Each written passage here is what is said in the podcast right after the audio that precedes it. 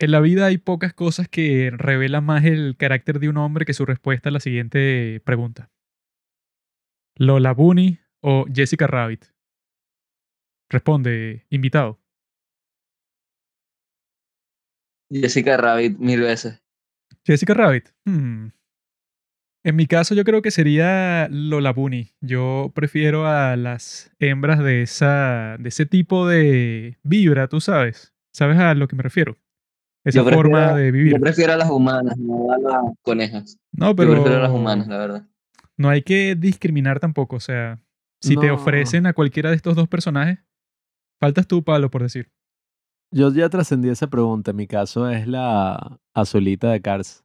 ¿Sabes? El- Ah, el carrito ese. que es como un Porsche, ¿no? No, pero tienes que responder esta, esta pregunta binaria, dila. Mm, la Laboni. Lola Bunny, ve. Aprende, Sartre, tú no tienes mucho, mucho gusto con Pero las féminas. La de la película original, no la de la película, no la del remake. le ah, es que la del remake, como que le, ta- le taparon todas las partes buenas, o sea, está así como que en una forma que no es atractiva para nada. Básicamente, Warner le quitó las tetas a Lola Bonnie. La de Space Jam original, coño, eso sí ya era otro nivel. Entonces, para la nueva, que ya era peor en todo sentido a la Space Jam original, le van a quitar la mejor parte. ¿Estás loco? Por eso es que es mejor Jessica Rabbit, porque Jessica Rabbit sigue con su culo y sus tetas. No se las han quitado. Además es humana, vuelvo a repetir. Jessica Rabbit no es humana, es un dibujo. Un dibujo animado. No es ninguna humana, no, no tiene nada que ver con eso. Pero me refiero, representa, representa una humana. En cambio, Ah, Lola Bonnie simplemente es un conejo sexualizado. Ya pues. entiendo a lo que te refieres, es un dibujo de una humana. Mientras Lola Bunny es un dibujo de un conejo eh, antropomorfizado, se dice. Pero a mí me gusta más ella, pues tiene un cuerpo que yo preferiría, si yo la viera en la vida real, preferiría estar con ella que con Jessica Rabbit, que bueno, obviamente que no está mal, pero no es, no es mi tipo, ¿comprendes? A mí me gusta más el elefante de Choco Crispy. ¿Qué? Está bueno. Amigos, el día de hoy estamos aquí para conversar con este muchacho que se llama Abraham Sitzen, pero que nosotros le decimos Hola, Sartre porque es un tipo, no hables todavía, es un tipo que tiene así como que eso, la estética de ese filósofo. Es un tipo así con lentes, un tipo de eso que se la da de intelectual, que se pone a decirle a sus amigos del colegio que son unos idiotas. Eso lo hace Sartre todo el tiempo. Un tipo eso que se cree mejor que los demás, pues, por su gran conocimiento. Entonces Pablo le dijo y que, ah, mira, tú te pareces a Sartre y lo llamó así. Y él está aquí el día de hoy para conversar sobre todo lo que tiene que ver con la secundaria y las películas de la secundaria. El día de hoy tenemos esas tres. 17 otra vez, que es buenísima. Comando Especial o 21 Jump Street. Y también tenemos la gran película, que bueno, que es la mejor de todas, obviamente, que se llama Super Cool, en español, o Super Bad.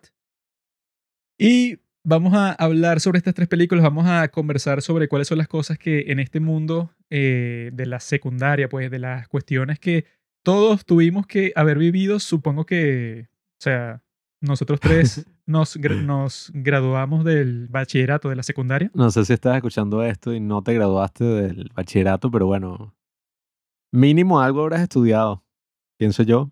Y sin duda alguna, esta es una ocasión especial tener a Sartre aquí en nuestro gran estudio de los padres del cine. Porque, bueno, Sartre es un niño que conocemos desde hace cinco años, ¿no? Un niño.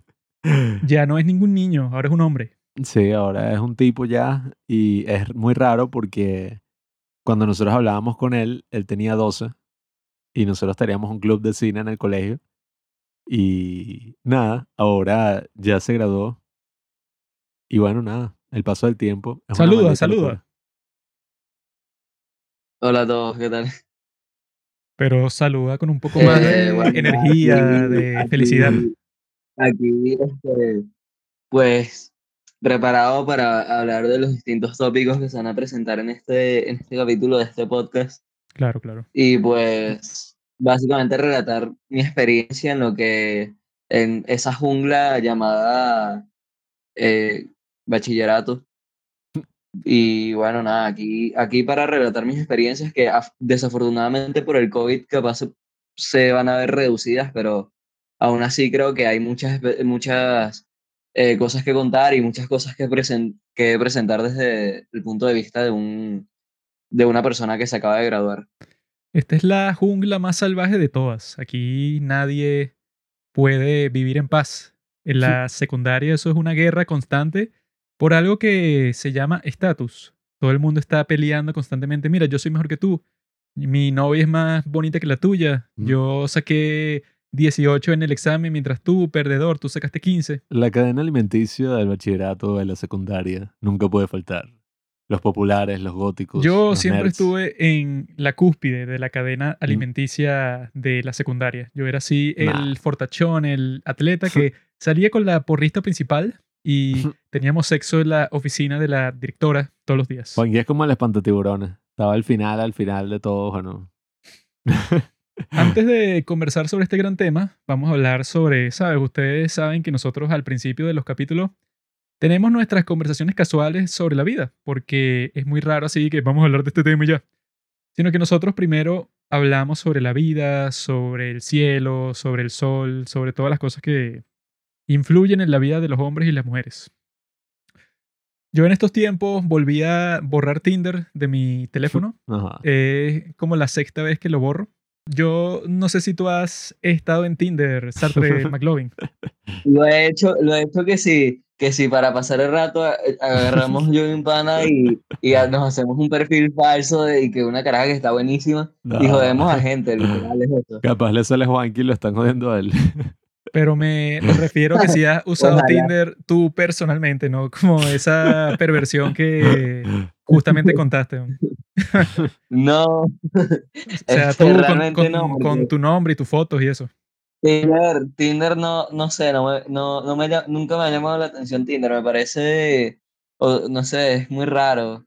Es como un mundo al cual no estoy dispuesto a entrar porque siento que que es como que no está hecho para mí, pues simplemente gente mm. tipo dispuesta a conocer gente, pero que ya de por sí la aplicación te pone como un pretexto de que es para coger, entonces como no, gracias. ¿No quieres y coger? Encima, y, encima la gente se hace como la difícil, ¿sabes? Con los, digamos, descripciones que tú leíste. Siempre es un tema de que no, este, estoy cansado de, de, la sociedad, de, de, los hombres que solo te ven con un objeto sexual. Bueno, el más estúpido de todos es cuando dice que solo amigos. Que es que, ¿cómo que solo amigos? ¿Quién coño quiere ser tu amigo? y, te, y te pone... Y, y, y, sabes, y vienes con, tipo, con esa premisa en tu descripción y, y estás literalmente Tinder, que es una vaina tipo, bueno, aquí vamos a lo que vamos. Ya, no, eso, literalmente lo único que sabes de la persona es su foto. No, eso puede, o sea, yo lo, lo comprendería más si, ok, tú tienes una biografía larguísima en donde dices todas las cosas que te gustan, que si todos tus hobbies, todo. Y al final dices y que bueno, yo solo estoy buscando amigos y más nada, o sea, que si la gente que tenga los mismos intereses y los mismos hobbies que yo tengo. Si fuera así, es que, ah, bueno, ok, esta persona está usando la aplicación de forma para buscar amigos, pero eso te está mostrando todas las cosas que le gustan para ver si tienes algo en común. Pero la mayoría de las veces que yo he visto eso, dice solo amigos y no dice más nada. O sea, esa es toda la biografía. Eso y las fotos yo tampoco entraría en una aplicación para hablar con gente que está tan abstenida socialmente que solo puede hablar por medio de una aplicación y una pantalla, ¿sabes? No, es que eso, eso el día de hoy no tiene que ver. No tiene mucho que ver con las condiciones, sino que eso, pues ya el mundo se ha digitalizado. Yo tampoco he usado nunca Tinder. Eh, como es el caso tú de vas a cualquier sitio social, o sea, a cualquier eh, eh, zona en la cual tú puedas interactuar socialmente con alguien y perfectamente puedes, tener, puedes hacerte un amigo diciendo, mira, a mí me gusta Pokémon, a ti también te gusta Pokémon, vamos a hablar de eso, pues. Claro. Es tan sencillo eso como es, Si fuera una aplicación para buscar amigos que existen, pero Tinder no es una de ellas, pues, o sea, no es para que digas, quiero ser tu amigo y eso pones que si todas las cosas que te gustan, sino que está hecha desde el principio y por eso es que el logo es un fueguito para eso, para encontrar tu pareja, sea para lo que sea que quieras, una relación corta, larga, tú verás lo que haces. O sea, ya eso es em, depende de ti. Yo nunca he utilizado Tinder como el caso de nuestro amigo aquí, McLovin, pero es por eso, porque digo que, bueno, ¿cuál es el punto? Primero que nada, eh, yo he visto que en sí la aplicación es que sí 80% hombres y 20% mujeres, lo cual no es un terreno muy es cierto. Eh, prolífico, ¿no? Para meterse. Y segundo, porque qué ladillo, o sea, si ya uno está ahí, Ah, no, que sí, ay. O sea, imagínate uno, no sé, ponerse así todo show y que voy a poner mi foto, y mi biografía y mi vaina y todo aquí, y como que si la vaina no sale bien, yo estaría que qué ladillo. No, eso ya yo he entrado, ¿verdad? Como cinco veces. Entonces tú pones todas tus cosas, tus fotos, todo. Luego la terminas borrando la cuenta, o sea, no borras la aplicación y ya, sino que borras la, la cuenta, ¿verdad? Así como si fuera algo definitivo, pero no es definitivo porque te vuelves a descargar la aplicación como en dos meses. Yo he hecho eso como Pero- cinco veces, ¿no? Porque eso, ¿Tienes, pues, o sea, pensado, que- ¿Tienes pensado volver? ¿Cuál es tu estado actual con Tinder? ¿Estás No, es que eso retirado? fue como te dije, pues, o sea, que tú sales como si fuera algo definitivo, pues, y que no, ya me cansé de esto, ¿no? Pero cuando pasan como dos meses, tú piensas y que, ah, no, pero si me vuelvo a meter, quizá encuentro un grupo distinto de gente, por ejemplo. Sí, no, es verdad. O sea, tú estás como Michael Jordan. O sea, te retiras y vuelves, te Exacto. retiras y vuelves. Pero cuando vuelves a entrar, ves eso, pues, todos esos mismos patrones, así que solo amigos, cero pervertidos, que hagamos match no significa nada y tal y tal. Y dije que, ah, bueno, entonces no sé eh, cómo Ay, funciona este juego. Tienes que Porque, utilizar Badu. o sea, porque eso, yo lo que tengo Badoo entendido, es mil veces peor que Tinder. o cómo funcionaría algo de este estilo, es y que, ok, si hiciste match con alguien, o sea, si ya hay un filtro, no pongas otro filtro. O sea, si ya el filtro fue que tú le diste like, bueno, ok, listo, le diste like, entonces sería obvio que si hay un match, entonces que no sería como que empezar de cero algo, sino que las dos personas que van a conversar comparten una atracción mutua, ¿no? Eso es la teoría. Pero mi experiencia, ¿verdad? Y bueno, esa es la otra cosa que yo tenía en mente decir con respecto a esto, que, ok, tienes un match, ¿no? Comienzas la conversación y eso. Y la parte que iba a decir que está atada a nuestra geografía aquí de Venezuela es que ajá, tú comienzas a conversar y yo que sí, no sé, en el 80% de los casos de todas estas conversaciones y tal, se llega un punto, ¿verdad? En donde la chica con la que yo estoy conversando dice que, no, bueno, es que ya yo estoy viendo para ver si me voy del país, que si para Colombia, o para Argentina, o para tal parte. Así, pues, o sea, pero, McLovin que te estaba escribiendo con un perfil falso. pero es que si una constante de eso, pues, o sea, que si todo el tiempo pasa eso, ¿verdad? O no sé, o sea, que si dejan de responder los mensajes, cualquier cosa de ese estilo. Pero esto sí es algo particular, ¿verdad? Que pasa aquí, ¿no? O sea, que tienes como que a muchísima gente que tiene eso como que el mayor objetivo de toda su vida, ¿verdad? Que eso sí. ¿Puedes decirnos tú más sobre eso, McLovin? Porque eres el que estás dentro de toda esa generación del día de hoy y ya que tú nos dijiste una parte sobre eso, pues, o sea, que varios de tus compañeros como que ya estaban listos para irse del país 100% así, o sea, que si ya ese era su objetivo, ¿no? Sí. Y que eso, yo Sí, lo sí, he o visto sea- en este caso, pero eso no sé qué es lo que tú has visto. O, o sea, o lo tienen así definitivo o lo tienen como una opción, porque eh, yo tengo compañeros que, que eh, sí seguro se van, se van, se van del país, pero hay otros que lo tienen como una opción porque capaz, coño, no quieren dejar a sus amigos o igual tienen una novia, ¿sabes? Entonces es más que todo porque están ligados de cierta manera sentimental, no al país de que no, yo amo mi patria y vaina, no esa pendejada, sino patria.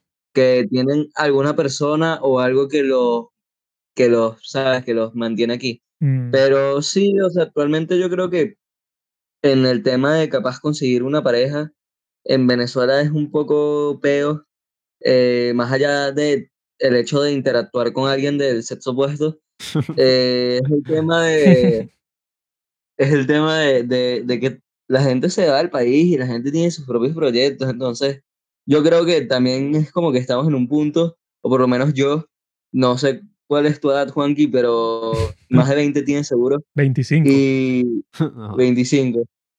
Bueno, este, ya, por ejemplo, en mi caso estamos en una cuestión de que yo, eh, uno no sabe qué coño va a hacer con su vida y uno está que sí súper apurado y tal, entonces digamos que el tema de tener como que una relación formal es una tremenda ladilla y un reto, en verdad.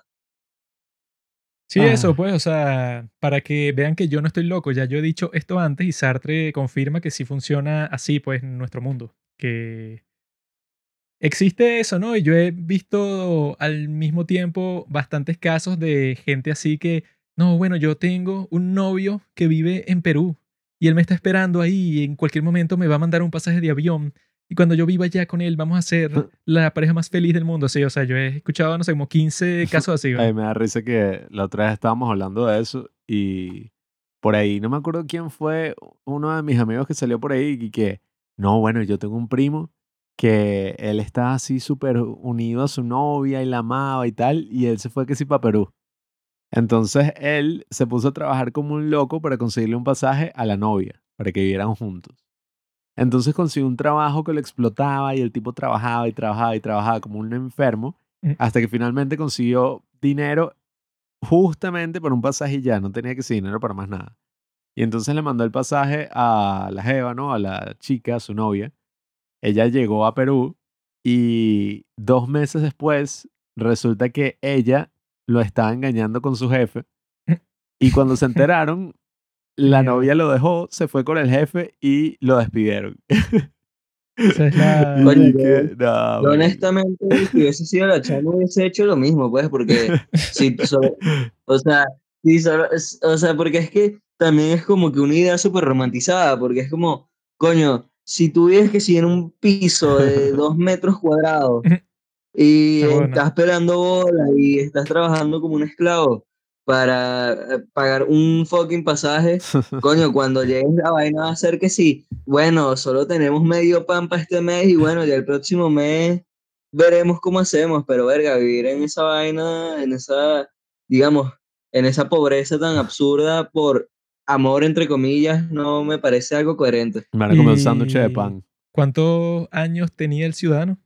Coño, 20 y algo, o sea, no era un tipo así. Pero yo he escuchado, fueron varias historias que estuvieron contando así. Que la ¿Veintipoco o relación- veintimuchos? No, yo, yo creo como 25 por ahí. Mi edad, yo podría hacer eso también. Es que no sé, bueno, nosotros, no quiero nombrar nombres, ¿no? Bueno, no, mentira, no, no voy a decir eso, pero he, he escuchado muchas historias absurdas de gente así que, ay, amo a esta persona y ella me eso está esperando puede ya. Contar la historia sin nombrar al personaje. Porque No, no- no. yo he visto como ver, creo que es una 20 historia historias, pero que no... Sí, es, es- es que no tiene que ser ni con detalles ni nada, porque yo he escuchado tantas que son casi exactamente iguales. Bueno, Lo que cambian son los detalles, pues, o sea, el, Sí. el país para donde van a ir y todas esas cosas, pero la, el fundamento es que sí el mismo. Bueno, Sí, que si no, yo amaba a esta caraja y tal, pero tal. y- o sea, al final es el mismo concepto, no hace falta que digas nombre. Bueno, es que es eso, como que, ay, sí, nosotros tenemos una relación hermosa, pero claro, ella me está esperando en no sé dónde, en el quinto culo. Eh, o, ay, sí, no, llevamos demasiado tiempo juntos, pero claro, desde que ella se fue del país, tal, yo, nada, o sea, o él te está engañando o ella te está engañando, que es lo más seguro, y, coño, no sé, bueno, yo sí tengo mucha curiosidad, eh, querido amigo McLovin, porque mm, no sé cómo sea generacionalmente toda la cuestión. Yo, evidentemente, no uso Tinder, ni nunca me he descargado Tinder, ninguna aplicación de ese estilo, pero no sé. No quiero como que someterme un poco a eso, no quiero tener, prefiero como las interacciones de la vida real. Eres un cobarde, amigo. Porque Incluso mi Instagram ni siquiera lo uso tanto. Las interacciones de la vida real no existen. Sí, sí existe. Hay un mundo más Sí, allá de tu habitación. O Juan. sea, si digamos que tú, tú tienes eso, pues un círculo social con 100 mujeres, si ese fuera el caso, nadie se descargará Tinder, ¿no? La razón por Claro, la gente se la descarga es porque no lo tienen. No, no, claro, Pero eso es verdad. estás ya, pero tú estás ya poniendo un caso súper utópico porque este, yo creo que absolutamente nadie tiene un círculo de amigos de 100 mujeres, o sea, eso ya solo será que sí para el viejo de la mansión Playboy. Técnicamente, si vas para cualquier universidad, deberías tener, o sea, no un círculo que todas sean tus, eso, súper amigas cercanas, pero que sean eso, pues, o sea, tu conocida. Bueno, es O sea, que Pero eh, también sí. te, Eso puede, o También sea, te sí- digo que la vida, que la vida socializar con 100 personas, eso es no, demasiado. o sea, que no sean la gente que ves todos los días, pero son gente que forma parte de eso, pues, de la misma institución y que para el sitio en que tú vas no es que vas a estar conversando al día con mil personas, pero que lo tienes ahí, o sea, existe. Bueno, es que todas esas cosas se han proliferado por todo el tema, bueno, el encierro que hemos tenido dos años, que, bueno, eso también es un aspecto que quiero comentar contigo, eh, McLovin. Estoy como entre Sartre, McLovin, Abraham. Eh, pero bueno, es un aspecto que quiero comentar contigo porque yo siempre me preguntaba con uno de mis panas y que, coño, ¿cómo debe ser, cómo habrá sido pasar esos últimos años de la secundaria, ¿no? Donde uno lo que hace es nada, pasarla bien con los amigos, disfrutar, joder, etcétera. ¿Cómo habrá sido pasar esos años en medio de toda esta mierda Mm. que nos ha mantenido así a todos encerrados y distanciados? O sea, no tengo ni la más mínima idea.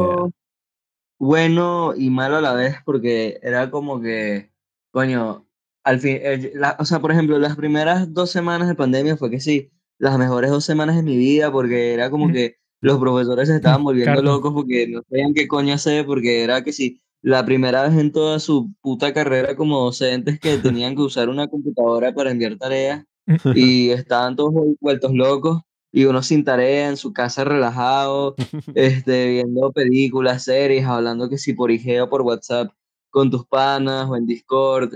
Y claro, pero ya cuando ves que la vaina se alargó a un año y medio, ya la cuestión se hizo como que un- una rutina un poco más cansada, levantarse en la mañana, prender el, el computador, el, el teléfono para ver la clase.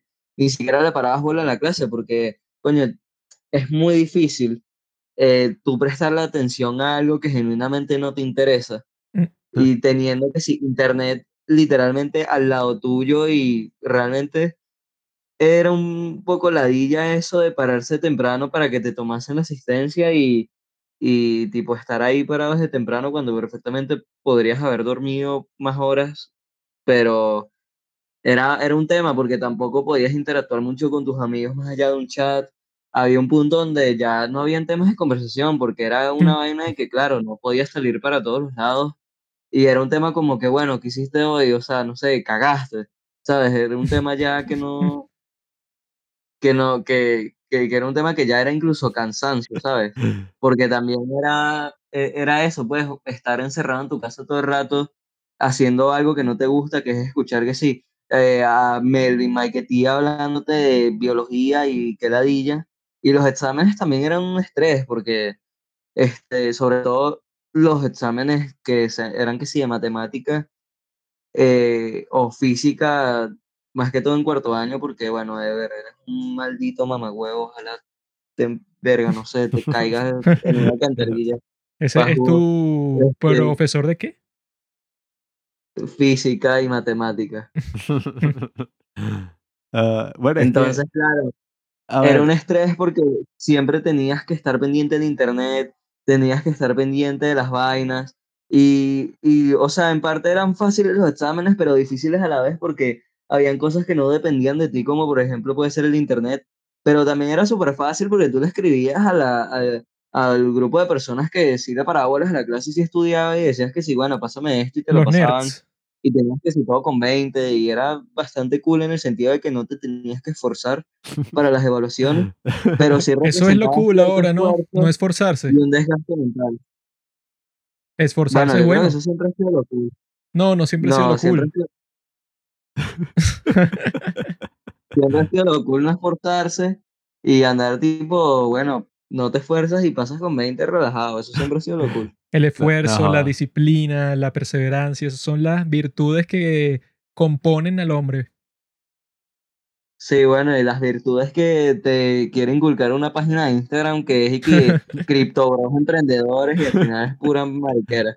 solo para caballeros. Esas son las Solo mejores páginas, weón. Son solo para nosotros los hombres. De bola. Ver, ver, a- ver a- al lobo de Wall Street hablando pendejadas, claro, por Y el Sigma. Sigma Move. Es el pico. El Sigma Mail. A mí me da burda de risa eso de las clases así online y todo este tema, porque yo creo que literalmente de esos últimos años del colegio, lo menos importante son las clases. Yo creo que eso es lo último que me acuerdo. Sí. Y que a esa edad no es que uno y que, claro, sí, yo cada vez que hablo con un amigo comento todas las cosas que he hecho en el día, mi trabajo, mi familia, mis emprendimientos, mis aventuras. O sea, literalmente lo único que uno conversa a esa edad son estupideces que hacen en el colegio y haciendo referencias a esas estupideces y así, pues, como que, no sé, Claro. Todo ver, sale de la convivencia. si bien es cierto que a nivel académico es muy cómodo las clases online, coño, a mí me hubiese gustado que de verdad el COVID nunca hubiese existido porque siento a veces que me perdí de tantas vainas que uno pudo haber hecho Sí, y es totalmente. como, ¿sabes? Eh, a- al final me perdí todo, todo, o sea, no todo tercer año, pero finales de tercer año y todo cuarto año y creo que, que esa, ese tiempo que no estuve compartiendo con mi año, o sea, tipo, o sea, lo- o sea, eh, si no hubiese existido el COVID, pues coño, hubiese aprovechado, igual hubiese hecho más amigos, hubiese tenido otro grupo de amigos, hubiese conocido Mm. mejor a más gente, porque si bien es cierto que durante la pandemia conocí, he conocido gente de mi, de mi año y he establecido eh, buenas amistades y tal, no es lo mismo hablar por Instagram, hablar por WhatsApp que hablar en persona, ¿sabes?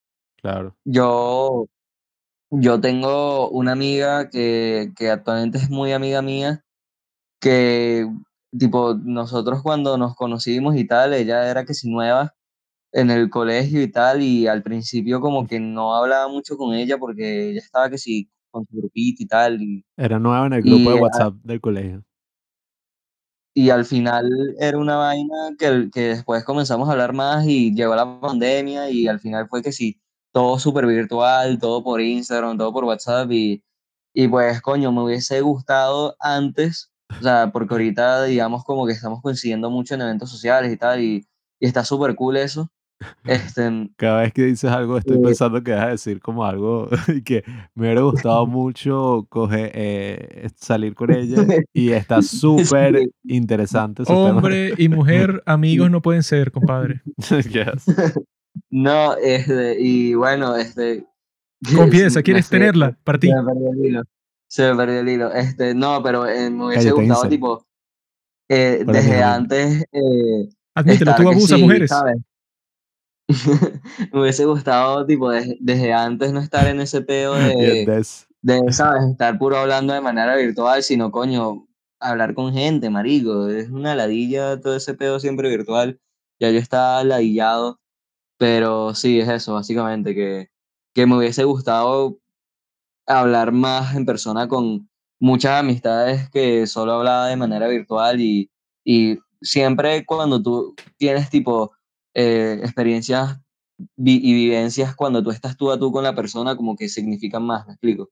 claro, es Y creo que que eso se perdió toda esa vaina así online es que sí una simulación de todas las interacciones reales.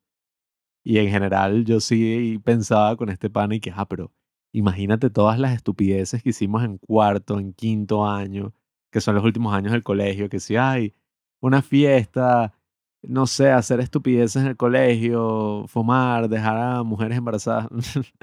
no, bueno, esas partes no, pero todas esas estupideces que uno siempre hace, yo no sé, yo no sé si es una mierda que te quiten todo eso. Bueno, no sé que te lo quiten, pero que toda esa mierda haya ocurrido y tal, sí debe ser súper, no sé, sí debe haber tenido como algunos cambios en la forma en que todo el mundo se relaciona y yo no sé cómo serán la gente cuando llega a la universidad. No sé si en la universidad estarán con ansias de hacer todas esas estupideces que no hicieron en el bachillerato, en la secundaria, no sé. Yo considero honestamente que, o sea, no voy a decir nombres obviamente, porque tampoco es habla paja así, habla mierda de mis compañeros de clase. Pero Juan Mejía de Eh, quinto grado es un hijo de puta.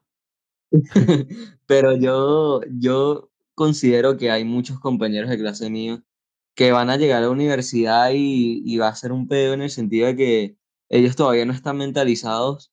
Y claro, es muy estúpido que yo esté hablando de eso cuando todavía ni he entrado a la universidad, pero por lo que me han contado, yo considero que ellos no están listos para entrar en una aula universitaria. O sea, ellos todavía tienen el mood de eh, hablar paja con la profesora guía, sabotear la clase de física porque está aburrida. Y, ¿sabes? Creo que todavía siguen en ese mood y como que les va a costar adaptarse a, a una vida universitaria porque es como que se quedaron en ese tercer año, volvieron en quinto donde uno no hace un coño y, y pues nada, están así en ese mood súper inmaduro, pero no inmaduro, inmaduro digamos de manera lógica. La universidad es para parrandear, mi bro. Eso de que tú te metes en una carrera, eso es porque, bueno, La para tener algo que hacer mientras tanto, pero en realidad uno va ahí por las mujeres, el alcohol y las drogas. Fraternidades, tienes una mascota que es un cerdo. Claro, claro, claro. Cosas típicas de la Una cabra, una vaca. No, sí, te o vas a la fraternidad, te vas a la fraternidad de esta donde están los chicos cool con su, con su chaqueta universitaria y hacen la fiesta más arrecha del mundo con todas las carajas más bonitas de, de la, de la universidad y tal. Algo, la, algo como malos vecinos, algo así. la Eh, así es cosa esa, weón, o sea, sobre todo la secundaria, el bachillerato que no sirve para nada. Es lo peor del mundo tener que pasar por todo ese proceso, pero por internet. Porque en realidad. Tú estás ahí, ¿verdad? En mi caso, que yo estudié en un colegio que previamente era de solo hembras, solo mujeres. Pero en los últimos años lo habían vuelto un colegio mixto. Entonces eso significaba que eso, pues, que ya existían un montón de mujeres en el colegio y empezaron a entrar hombres, ¿no? Mujeres. Entonces, Un poco de mujeres un poco de lesbianas también. Entonces, eso pues, el punto es que como empiezan a entrar hombres, eso significa que en cada salón eh, iba a existir una especie de desequilibrio, que si, no sé, de 20 mujeres y 7 hombres, por decir algo, ¿no? O sea, que si la población de salón por salón, ¿no? Entonces, Claro, claro. Todavía lo hay. Yo me imagino que eso se irá a arreglar. Arreglar, mierda, no hay no. nada que arreglar, weón, está perfecto.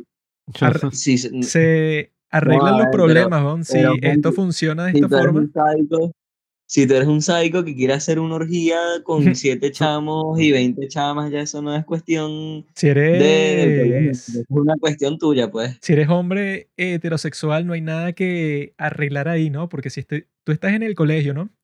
Y ahí, bueno, se supone que es donde todo el mundo dice que tú vas a aprender a socializar, porque estás en un grupo de gente, ¿no? Y te mantienes en ese grupo de gente por años y años, ¿no? Entonces tú estás haciendo que si los amigos que vas a tener por el resto de tu vida y todos los recuerdos así, eso pues, o sea, lo que dijo Pablo. Así que, que no, que es para hacer todas las cosas locas así, para ya que eso, pues ya en los últimos años, sobre todo, que tú no vas a estar y que, mira, que tengo que entregar el trabajo, o sea, ya eso no te importa en lo absoluto, sino que tú estás como que, bueno, estoy con mis amigos, hay chicas aquí, todo es eso, pues, o sea, como en las películas que vamos a conversar, que esas películas no son sobre las clases, pues. Y que no, entonces yo voy a tener que escoger qué es lo que voy a estudiar en la universidad, qué difícil. Eso no se Realmente- menciona realmente casi en lo, en lo absoluto, pues. Habla más del aspecto social que del aspecto académico, pues. Claro. Y, Y, yo, que y corten yo todo ya eso. como persona graduada considero que, que las clases son que si eh, caso aparte, o sea, es como un segundo plano en el tema de- del bachillerato. O sea, porque si bien es cierto que no es como te los ponen en las películas gringas, que cada fin de semana vas a tener una fiesta y vas a coger que si con tres carajas y vas a beber alcohol hasta que te dé cirrosis y un Euforia. etílico. Euforia. E- Eso sí, Este- esas series así da risa porque los que lo hacen son que sí, puros perdedores. O sea, tú ves literal los que hacen esa serie y son que sí tipos que tú dices, bueno, dudo mucho que este haya tenido sexo en la secundaria. Mm. Y, Sí. y es gracioso porque es como que ellos están fantaseando todo lo que les hubiera gustado haber vivido. Entonces crean todas estas Claro. series y que no, pura jeva, Pero, o sea, en parte sí tienen razón, porque es como digo, lo- la parte social es que si lo principal en el bachillerato, o sea, tú sí, siempre y de manera constante estás socializando, o sea, ok, porque tú, porque tú, ok, puedes estar pendiente, no, de mis notas y vainas, tú sabes, para mi futuro, pero genuinamente lo que tú te vas a acordar del bachillerato es que si de la fiesta que fuiste en la casa de tal y la, la vaina que hicieron en tal clase que casi quemamos que si el colegio o, o echamos un traqui traqui en el salón tal y se explotó un transformador. O sea, de esas vainas es lo que te vas a acordar. no, de, no del examen de Isnardi que raspaste con 0,7. O sea, no. Tú hiciste vaina. todas esas cosas que estás mencionando. Yo, yo la verdad es que he sido una persona bastante tranquila Sí. para la mucha paja que hablo. ¿Cuál era el apodo que te pusieron recientemente, Sartre, que me estabas contando? Eh, Mick Lovin. Mick Lovin. Literalmente fue segundo año el que me lo puso y bueno, nada, este, soy Mick Lovin, pues. ¿Qué voy a hacer? ¿Qué prefieres, ser McLovin o ser Sartre? Eh, Mick Lovin porque Mick Lovin es literalmente Tu eh, la representación de, lo que todo hombre debería aspirar ah, bueno. Mm. y Sartre es simplemente un huevón comunista que pensaba. Entonces, desde el día de hoy, te voy a llamar McLovin. Y que lo voy a poner en el título de este podcast así, McLovin, en vez de Sartre, porque bueno, ya dijiste cuál es la forma en que prefieres que te llamen. Tú Yes. verás. No, Pero- a mí genuinamente me da igual, pero, pero no sé, es que, es que digamos que la figura de McLovin y la figura de Sartre es como muy distinta a percepción de la sociedad. O sea, a Sartre no lo conoce nadie y a McLovin lo conoce todo el mundo. Qué Lamentablemente, ¿no? ironía, qué Eso es lo frase. que, lo que muestra el estado real de nuestra sociedad, ¿no? Ahí se cayó una chapa. El estado real de nuestra sociedad, que todo el mundo conoce a McLovin en vez de conocer al gran Sartre. No, pero Menos si McLovin y más es, Sartre. si es real lo que tú dices, Sartre. Ah, no, McLovin. Que eso, pues, que Sartre es un perdedor, weón. Yo he, he visto a un montón de gente que está con un show y que no, Sartre, el gran filósofo y tal, pero ese tipo es un tonto.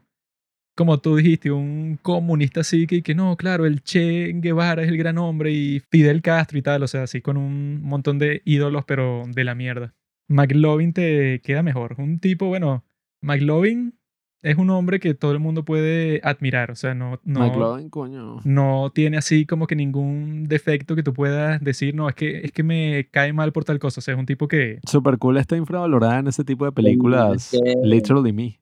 ¿Sabes? Tipo. Ahora que lo pienso, genuinamente McLovin, como presenta el personaje, digamos que los, los únicos efectos que tiene es que sí, no, bueno, el carajo es un huevón que escucha Metallica en su casa y es todo inseguro, pues, pero yo creo que eso es algo con lo que la- mucha gente se puede sentir identificada, entonces, no sé, Super Cool es una película que es como muy, no, es que, es que ese era yo, literal, en, el, en la escuela. O soy yo, literal, no, yo soy Fogel y tal. Y, y es como, bueno. Yo voy a hacer un meme de Super Cool donde aparece más McLovin y voy a poner y que yo. Y listo. En tu caso, tú eres Fogel exactamente igual, Sartre. Sar- Sartre McLovin. Bueno, es que para que ustedes sepan, Sartre, ¿no? O bueno, McLovin, como sea que lo quieran llamar, él es mi ahijado de confirmación de la Iglesia Católica. Yo soy su padrino y yo les puedo asegurar que este niño aquí nunca ha hecho nada diabólico, pero yo lo he llevado por una buena vía.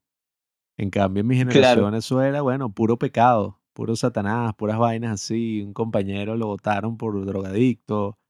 El Unas otro, mujeres desnudas. Sí, el otro le partieron la cabeza con una piedra el primer día de clase. Todas estas cosas sí pasaron, de hecho. Pero. No. No sé. A ver, realmente él habla como si yo fuese una persona muy santa, pero en plena confirmación, Violaste eh, a mi cinco niños. aquí presente y yo estábamos haciendo chistes de que, coño, ojalá hubiesen castratis en este colegio y que canten en las misas. ¿Qué es? Estaría súper cool y tal. Ojalá, ojalá. Ojalá la hermana comenzase a hacer castratis. Que es No, un es colegio que católico, por esos cierto. castratis son muy caros. ¿no? Mm. Cuestan como 10 No vale, dólares es cada muy uno. caro. Agarras un carajito que si de quinto grado le cortas las bolas con una tijera y ya. Ajá, pero eso es si tú lo quieres construir. Si tú lo quieres comprar, ya eso pues. Ya listo. Ahí es que Pero te sale caro. tienes- Pero tú tienes un colegio que si de 1500 alumnos, ¿para qué comprarlos si los puedes hacer ahí mismo? Bueno, eso es un proyecto que si lo ponemos en marcha hoy, poco a poco se va realizando. Yo creo, que, yo creo que si hablamos que si con la hermana, o sea, capaz no con la hermana Judith, pero si hablamos con unas hermanas de ese convento, que si la hermana más vieja, la más conservadora de todas, yo creo que esa broma sí se puede dar, pues agarramos a cinco niños de cuarto grado, le cortamos las bolas y tipo los vendemos así como los nuevos cantantes y hacemos plata a costa de ellos. Se me y, y tú que te acabas de graduar, ¿por qué no hiciste esa propuesta cuando estabas estudiando ahí, Iván? Coño, porque igual me sacan del colegio por loco y sádico querer matar, querer eh, cortarle las bolas a los niños. No, pero eso no es que tú quieres hacerlo. Eso es que, bueno, para la gloria de Dios. Para No. la gloria, no, para la gloria de mi bolsillo. Eso, Dios nada, papá. Eso es la gloria de mi bolsillo. Ese colegio nuestro, eso sí que es católico y tal, que tiene una maldita iglesia, eso pues en, lo, en las tierras del colegio construyeron una iglesia.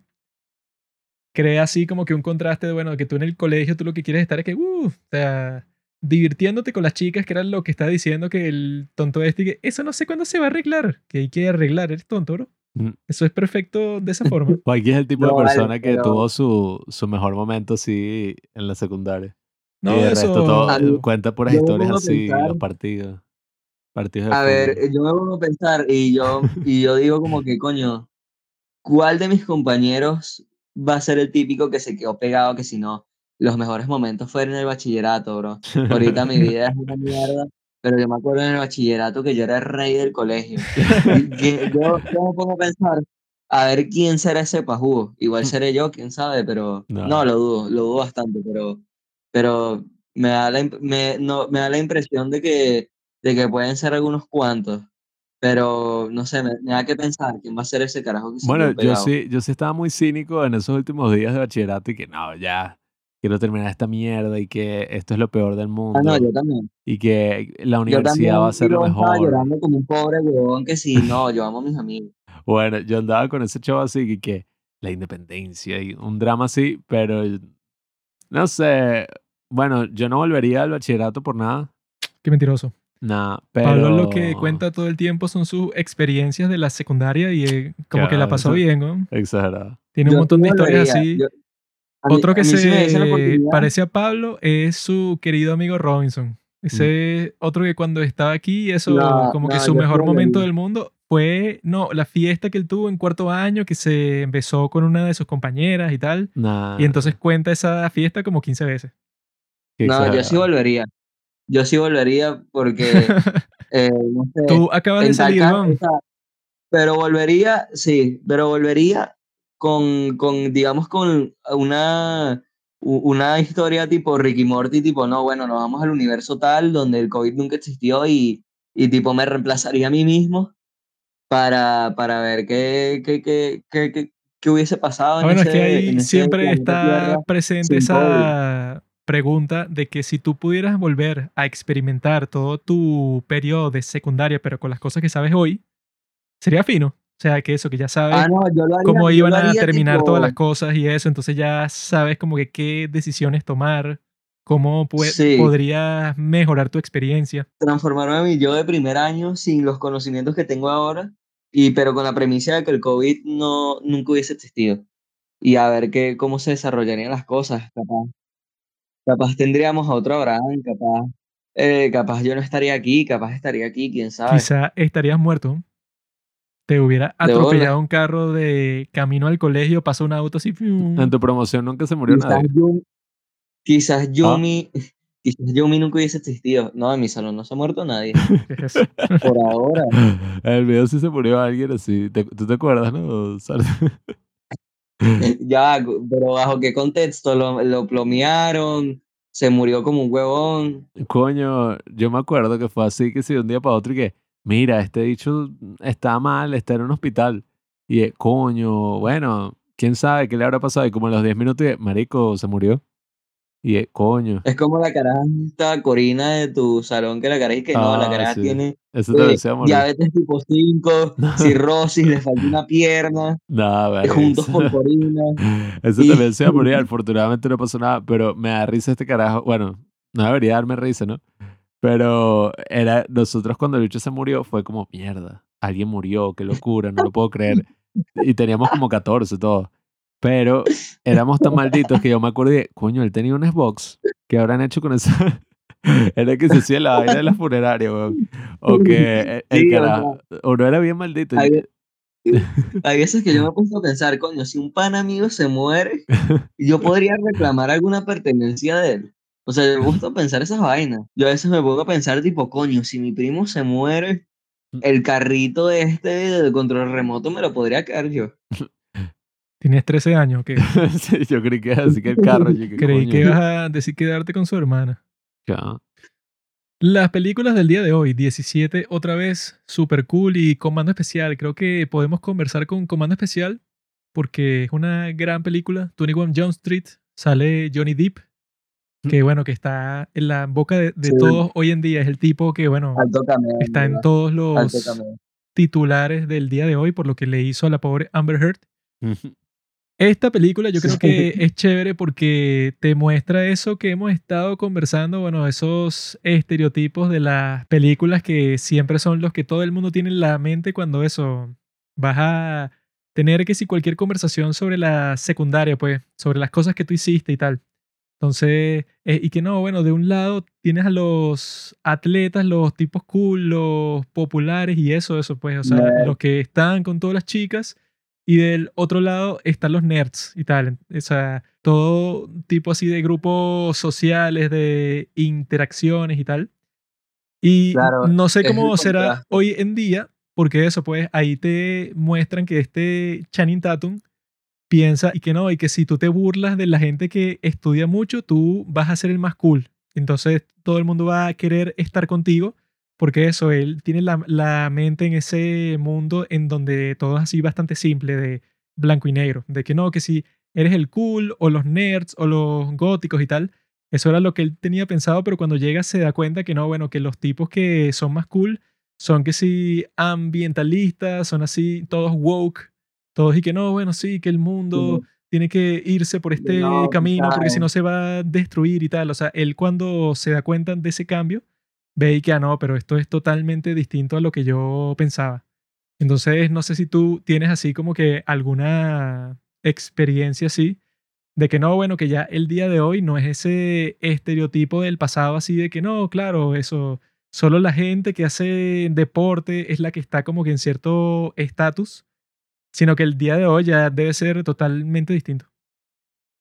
Sí, realmente considero que el estereotipo de gente cool ya no es alguien que, que sabes, el típico malote que, que, que es todo que si mono, impulsivo, atleta que, que no le sabe a culo el colegio y que siempre está metido en un peo y, y tiene malas calificaciones y tal. Mm. Ahorita yo creo que, que el estereotipo de cool no diría que, que sea alguien woke, woke porque este, creo que, que, que un adolescente woke es que si la persona más ladilla que existe. Pero yo considero que es alguien, digamos, que, que, destaque, que destaque académicamente o que por lo menos no sea un tipo que repruebe y que destaque deportivamente y socialmente más que todo. O sea, yo diría que es como que alguien carismático con una nota promedio que sí en, en la escuela, pues yo diría que ahorita el estereotipo de alguien cool es alguien, ¿sabes? El, el funny guy, el, el novio de Kim Kardashian. Yo, yo diría que actualmente ese es el estereotipo de alguien cool. Pete Davidson. El Sí. tipo dañado que lo que hace es fumar marihuana, tiene tatuajes y es burda gracioso. Sí, yo diría que actualmente ese es el estereotipo de alguien cool. Alguien que, que, que está tatuado y es funny y ya. Ajá, y los grupos que hay así, ¿cómo se dividen? O sea, No, o los sea, grupos- Yo creo que los grupos siguen porque está que sí, los nerds eh, que son que sí, solo estudian, estudian, estudian y, y tipo están todos abstenidos y no hablan con el grupo, sino que son todos tímidos. Están lo- los cool que son tipo, no, bueno, bro, vamos a, a- vamos a las Mercedes este fin de semana, bro, y bueno, nada, este, eh, vamos en la, en el carro de mi papá y tal, ¿sabes? Lo típico, típico cool farandulero, cifrinito. Y también está que si la gente más promedio, que es que sí, bueno, hoy vamos a la casa de tal, hacemos una fiestica y, y comemos pendejadas y tal. Y también están que sí, los nerds, pero que no son nerds que solo son que sí estudios, sino que bueno, nerds otakus que se ven sus vainas que sí anime y ese tipo de vainas, pues. están lo- los otakus, los- las que le gusta el K-pop. los, los estereotipos se siguen manteniendo a los que suelen presentar en ese tipo de películas pero creo que se han diversificado un poco más, ¿sabes? Como que ya no es tan, tan cabilla, tan así tipo, no, bueno, estos son los populares, estos son los nerds, Mm. estos son los hippies, no sé, y estos son los tal, ¿sabes? Ahora es como que, bueno, tú puedes ser cool, pero a la vez puedes ser otaku, puedes ser formar el, el- parte del grupo de los emos, pero también puedes formar parte del grupo de los otakus o de los nerds, o sea, es un tema de que ya puedes formar parte de varios grupos, pero creo que el estereotipo se sigue manteniendo, tipo, tú puedes entrar en un salón de clase durante un día, ver el comportamiento de, de, de, de ellos como grupo y verificar qué, qué, qué personas pertenecen a qué, a qué grupo estereotipado. Bueno, es que lo que tendría sentido es que por el internet no es que existen cinco grupos y que eso, y que no, y que los cool, los atletas, eh, los nerds y tal, sino que existan como 50 grupos distintos y que no, y que los que les gusta el cine, los que les gustan los videojuegos, los que, no sé, que se la pasan jugando este juego, pero solo este específicamente y son un grupo que si de seis personas dentro del grupo de los 15 que les gustan los videojuegos, pero este grupo pequeño son los que juegan solo este juego. O sea, yo pienso que se debe organizar como que de una forma así, o sea, que sean de que no es que existen eso, pues los tres, cuatro grupos así que salen en todas estas películas gringas y tal, sino que en realidad, bueno, el día de hoy que en el internet cada persona forma parte, no sé, que si de 100 grupos distintos de todo tipo. Entonces, supongo que la secundaria socialmente debe pasar algo parecido. Es un tema más que todo de que se siguen manteniendo los grupos, pero ahora es como que todo más diversificado, ya puedes formar parte de varios, no eres tan, no estás tan encasillado en uno. Sí, y que no, y que si te gustan los deportes, pues no te pueden gustar los videojuegos, amigo, pero eso es de nerds. O sea, eso ya creo que no debe existir para nada. Geek is No, no, para sexy. nada, para nada. Bueno, y... Yo conozco varias personas que hacen fútbol y juegan Fortnite, o sea, no, eso no tiene nada que ver. Bueno, es que todas esas cosas que antes eran más así de nicho se han popularizado y ya no es como que, ah, mira, los que juegan videojuegos, los Antes, que hacen antes traes un Game Boy al colegio y te hacían bullying por eso. Ahora traes un Game Boy y claro, y además tienes ese toque vintage, ¿sabes? Es como, uy, traes un Game Boy. Coño, vale, qué retro, qué interesante. A mí esto me pareció demasiado... Eh... Oye, esta salió en el 2012, o sea, hace ya 10 años. Y yo todavía recuerdo cuando la vi, yo estaba, eso, en el bachillerato, no sé en qué año, pero yo me acuerdo que la vi. Y como película es súper, súper graciosa y está súper bien hecha porque los directores son mega talentosos, son los mismos que hicieron Into the Spider-Verse, Lluvia Hamburguesa, Phil Lord y Christopher Miller, que son los que han creado como que todo este estilo de comedia así súper cool. Pero a mí me encanta como que esta, no sé, esta diferencia que tienen Jonah Hill y Channing Tatum en la película, porque si tú lo ves ya unos años después, ya, porque yo lo veía en ese momento y no entendía muchas de las referencias que hacía, muchas de las cosas que pasaban. Pero viéndolo ahorita, oye, en verdad yo sí me pregunto cómo sería volver a la escuela, pues cómo sería si yo volviera ahorita, como que no, ahora eres un policía encubierto y tal, y tienes que pasar como de nuevo por el colegio.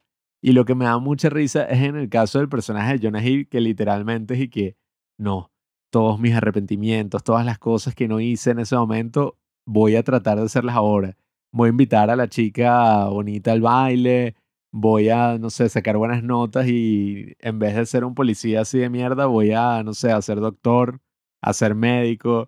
Entonces, no sé, yo creo que hay un tipo particular de gente que todavía tiene como que esa, ese sueño, esas expectativas como que, ay, Claro, me encantaría volver. O sea, de, no, yo diría más que todo, no, o sea, porque claro, capaz ahorita están que si en un punto de su vida donde, de la vida adulta, donde más que todo están concentrados que si en temas, qué sé yo, laborales, como es en el caso de ellos, pues al final ellos dos son dos policías ahí que la cagan y son unos huevones en su trabajo y les dan la oportunidad de regresar para hacer de agentes encubiertos en un tema de drogas. Y pues yo considero que hay mucha gente que le gustaría volver para, tipo, hacer las, muchas cosas que no hicieron, pero no lo hicieron porque en ese momento no tenían la confianza y en este momento sí la tienen, además del arrepentimiento y todo ese tipo de cosas. Y sí, yo creo que hay mucha gente que si tú le dieses la oportunidad volverían simplemente para probar otro tipo de cosas, más que todo el tema este que estábamos hablando antes de, bueno, volver atrás en el tiempo, pero con el conocimiento que tienes ahora y así la vida es mucho más fácil porque ya sabes qué hacer. O sea, Es es más la todo vida, este tema. ese es pues. prácticamente todo el concepto de 17 otra vez, de la cual también hablaremos en este capítulo. Y coño, no sé, a mí me encanta como que todo ese estilo así 2012 que tiene esta película, que es así como con chistes que hacen referencia a vainas como de internet, sobre todo el montaje este del final que es súper rápido. Y toda esa vaina de la droga que el tipo como que sube un video de YouTube ahí casi antes de morir de una sobredosis.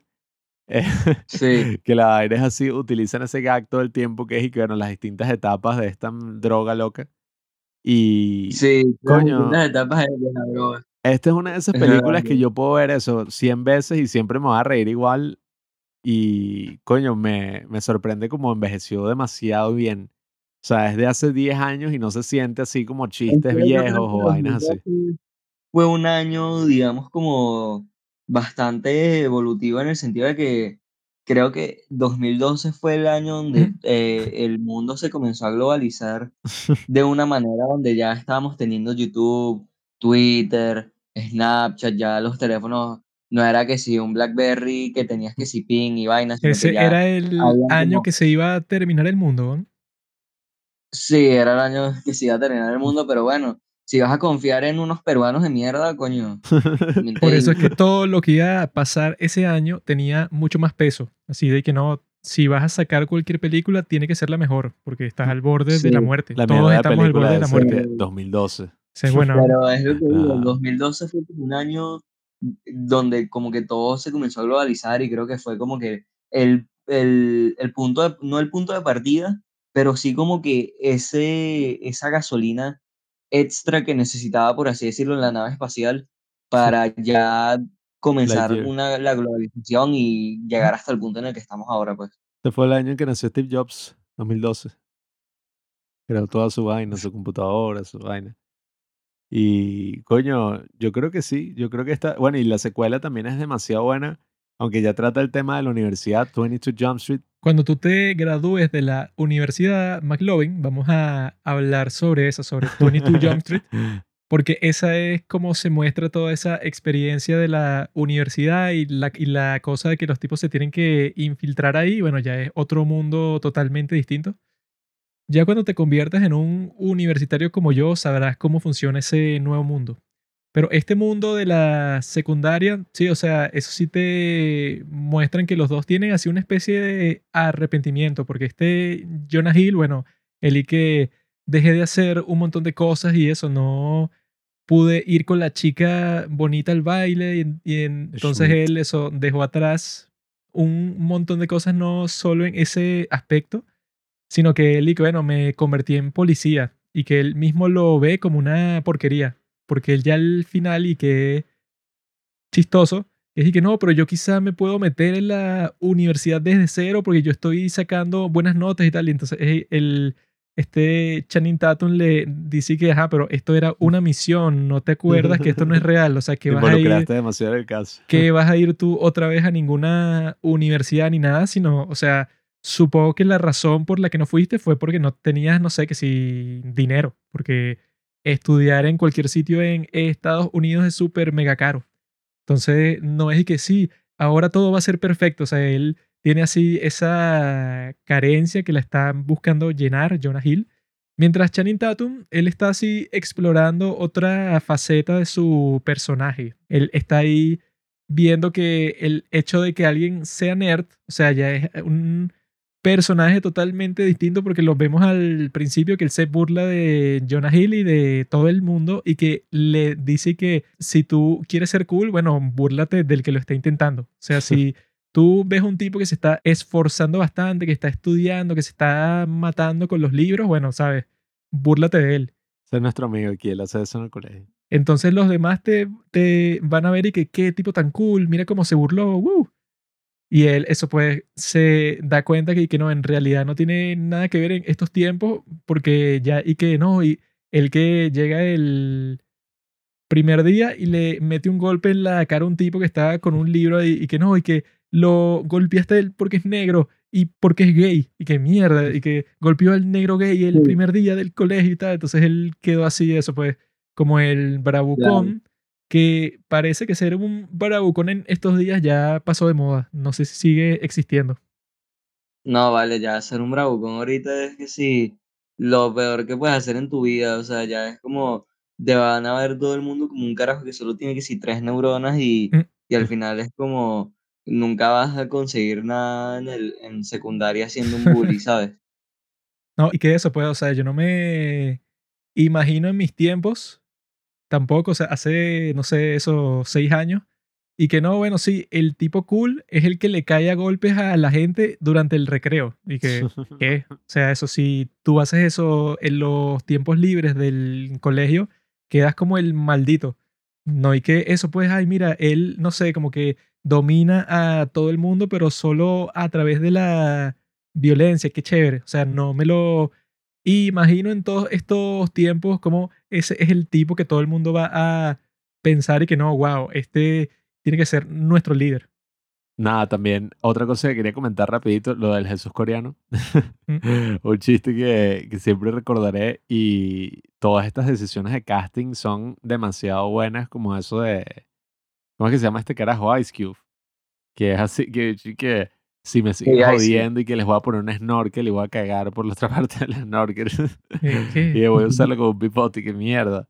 Y en general, o sea, yo creo que estos dos actores así son que es el dúo perfecto, que me da risa que al final de 22 Jump Street ponen como que no, vamos a sacar, no joda, 30 secuelas más. Y es y que, ay, sí, tal, y que ellos en la escuela de baile, ellos en la escuela de cocina, ellos en no sé qué qué. Y yo vería todas y cada una de esas películas, pues sin ningún problema, porque son demasiado entretenidas así. Y bueno, hablando de gente arrepentida de su época de gloria en la secundaria, yo creo que una película que encapsula todo eso y ese es el único concepto de la película es 17 otra vez, con nuestro papi y, señor Zac Efron, así en su etapa, fresco de su etapa de High School Musical, esa película se en el 2009. No sé por qué carajo he visto tantas veces esta película, yo creo que la he visto como ocho veces Pero es bueno. y no sé, eh, Sí, hay- es muy bueno. hay como películas así, ¿verdad? Hay como películas que son así, se quedan en el imaginario de la bueno, es gente que de los eso 2000. en nuestro caso, ¿verdad? Llega un punto que te, tú cuando tienes cierta edad, entre los 11 años y los 15 años, ponte, cualquier película que tú veas en esa etapa que estás entrando en la pubertad, o sea que todo lo que estás experimentando es nuevo, resulta que eso, que sale cualquiera de estas películas y tú la ves, no sé, como tres veces. Entonces ya eso queda así como en intensamente, pues, y que esto es un recuerdo del núcleo. No, así, y- pues, y que bueno, y con la de los principales que siempre tienes en la, en la mente. Con la televisión así que, bueno, no, no sé si estas generaciones tendrán eso, pero cuando uno quería ver cualquier película en la televisión siempre estaban repitiendo estas mismas vainas así, que si Harry Potter en TNT, todas estas vainas. Y esta 17 otra vez, yo me acuerdo que la pasaban y la pasaban y la pasaban. Entonces yo creo que la habré visto como seis veces en la televisión porque, bueno, Y también no tenía la oficio. vimos en el cine. Sí, también la vimos en el cine y... Coño, es una buena película. Viéndolo ahorita, obviamente cinematográficamente y, y como historia, sí es medio mierda. No, sí, hay unas cosas en esta vez que la vimos que nos dimos cuenta y que, ¿qué carajo es esto? Sí. Hay una escena toda rara que Zac Efron le da un discurso al novio de su hija. Que el tipo es eso, el bravucón, el atleta, el tipo Sí, así, el, el que más cool. sí, no, es que los bebés y tal, No, no, tú es- no puedes tener es- matrimonio. Sí, que la abstención y vaina. No, o sea, los tipos están en la cafetería, entonces él le quita el balón de básquet y que Ah. mira, te, y que te voy a explicar por qué tú eres un bravucón, en que número uno y que tus padres no te quieren, número dos, entonces lo raro es que el tipo... chiquito. Sí, ¿no? El, el, el tipo llamó la atención de toda la cafetería para darle un discurso a este bravucón, pero la forma en que él lo dice es y que, ah, pero qué cringe, que él y que eso, pues, empieza a hacer que si unos dribles con el balón de básquet y no sé, un baile y eso. El tipo crea un acto teatral, pero eso, yo y que bueno, en cualquier contexto un tipo hace eso y todo el mundo se muere de la risa de lo ridículo que es. Todos No lograban. hay que, oh, qué cool, mira, destruyó a este bravucón. O sea, que es la reacción que tiene la gente ahí. pero con él es y que, no, mira, o sea, la forma en que te lo pintan es que Zac es el tipo más cool. Mira cómo puso en su lugar a este tipo, eso que se, que se quedó sin palabras. Y que, bueno, no sé en qué mundo eso es cool porque le dio un discurso súper preparado de por qué la razón, por, porque el tipo es malo y que porque tiene el pene chiquito. Ay, Y que, ajá, el ¿y más qué es esto, de todo fue cuando los bichos están repartiendo condones en el colegio. Lastimosamente a mí nunca me repartieron, pero bueno. Cuando están repartiendo así, y entonces el tipo y que, no, yo no voy a agarrar un condón porque el amor que uno siente al sostener a su hija. y ¿Qué? qué, qué? No, y ¿Qué esa qué estás parte, diciendo, verdad, man? te la ponen así como si fuera un chiste. O sea, e- eso no sé, como que algo gracioso. Y lo raro es y que tú, o sea, un mago te mandó en el tiempo a ti porque tú te arrepientes de tu vida, ¿no? Así como en It's a Wonderful Life, ese gran clásico de la Navidad. Te mandaron al pasado porque tú te arrepientes de que embarazaste a tu novia a los 17 y no pudiste ser una estrella del básquet, sino que, bueno, eres un tipo miserable con un trabajo que no te gusta. Tú eres de esa forma, ¿no? Sin embargo, le dices a todos estos muchachos que eso, pues, o sea, que no, bueno, absténganse del sexo hasta que encuentren a la persona y dije, ¿tú qué vas a hablar, go? Y no solo eso, es que, bueno, si tú hubieras usado condón, no estuviéramos viendo la película, o sea, no hubiera pasado. Y, y la situación, la situación es súper cringe porque, o sea, pongámonos en situación, o sea, eh, al final es un compañero de clase que de repente se pone a hablar de que A no, darte un discurso, pues. absténganse de tener sexo y encuentra una persona ideal para tener ese tipo de cosas, porque es que se llama hacer el amor Ah, y sí, no sí. sé qué, y se ponen un tema todo loco de que no, de que el bebé cuando tú lo agarras, no hay nada que más ames tú. No, más bueno, que eso pues, o sea, Sartre, ¿qué pasaría si uno de tus compañeros se para un día en el colegio y da ese discurso frente a todos? Yo me río de él, pues, o sea. Todos se mueren de la risa, y que este hecho está loco. ¿no? Porque es gracioso, sino porque es incómodo y es como, verga, ¿qué le pasa a este huevón? Se volvió loco. Yo cuando la veía a los nueve años, yo dije, wow, qué cool. Algún día Sí, haré eh, eso o sea, el lo, colegio". lo raro es que yo recuerdo verla hace muchos años y que yo no sentía ningún cringe y que Zac Efron es el tipo más cool, mira. El baile, habla al bravucón, lo pone en su lugar. Luego está con las chicas, todas quieren estar con él. Es el tipo perfecto.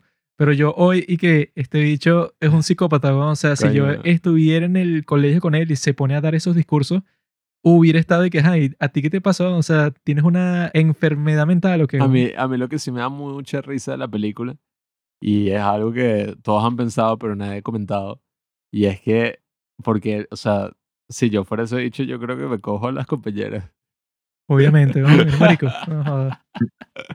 Marico, no sé No, si y nos reímos y que- con la hija y que, Pero, bueno, pero- marico, agarra. Pero ustedes se cogerían a la Con su hija y que, bueno, ok, Pero ustedes se cogerían a la hija. será tu hija, No, pero, no, no. o sea, digamos, estás en una nueva vida, o sea, tienes que, todo el punto de la película es que él tenía dos opciones, o dejas el pasado atrás, ¿Qué es eso? o tratas de volver a lo que tú creías que era una vida terrible, pero te diste cuenta, como en Click, que en realidad no, o sea, que si tú tenías una vida buena y que, y que tomaste las mejores decisiones. Es menos creepy que en Regreso al Futuro que el tipo se da un beso con su madre y, y el chico, coño, está buena. con Lorraine. Pero no, eso puede, o sea, si ya No, eso, bueno. él pudiera haberse cogido a su hija, ¿no? Sin embargo, ¿Qué es eso? eso tendría sentido si él fuera a olvidarse de su antigua vida, porque él tenía el chance y que, ok, olvídate de tu antigua vida, entonces ya esa técnicamente no es tu hija, porque ya el tipo ese, el cuarentañero que la tuvo, ya no existe, pues, o sea, tú te convertiste en el de 17. Si él hubiera decidido hacer eso, yo creo que hubiera estado bien que se coja a su hija y a las amigas de, No, su hija. No, Pero como él se fue por el otro camino, porque- sí sería raro, pues. Porque Ajá. el carajo se supone que, ok, no es que se va a quedar en 17 toda su vida, sino que tiene una nueva oportunidad. Claro. Entonces tú imagínate, ok, te coges a la hija, ok, se vuelven novios. No. No, no, no, no, se la coge y ya, Nada de no. No, eso escucha, sí sería ya una vaina de Sí. la dimensión Si desconocida. tiene un hijo con esas vas no sale un monstruo con tres patas. tu suegra, vas creciendo y tu suegra, que en realidad es tu, es tu ex esposa, se da cuenta que en realidad su hija se casó con su papá. ¿Te imaginas? Y luego te coges a tu suegra, que no importa porque era tu ex Coño, esposa. ese fue el otro aspecto de la película súper interesante. Ah, yo- que, que el carajo está ahí todo obsesionado por las mil. Yo no sé si tuviste Dark, McLovin. No, no lo he visto. Hay una serie de, de Netflix que se llama Dark, que es sobre el viaje en el tiempo, que pasa exactamente eso que tú contaste. Yes. O sea, que eso, pues pasan un montón de situaciones raras porque eso, ponte que Pablo, ¿verdad? Viajó en el tiempo con cinco años, ¿no? Entonces él termina conociendo a su madre cuando también tenía cinco años. Entonces, no sé, que si le gusta a su madre a esa edad y se casa con ella y después se da cuenta que su madre es su esposa. Así pues. De ese estilo, porque es una serie así toda bizarra de que pasan un montón de cosas así súper locas. Edipo Rey, de Sófocles. Tiene sexo con su madre. Netflix. A mí me da risa Según porque Freud, todos quieren tener sexo con su madre. eso está en las mismas zonas erógenas. Pero... Será con la madre de Freud.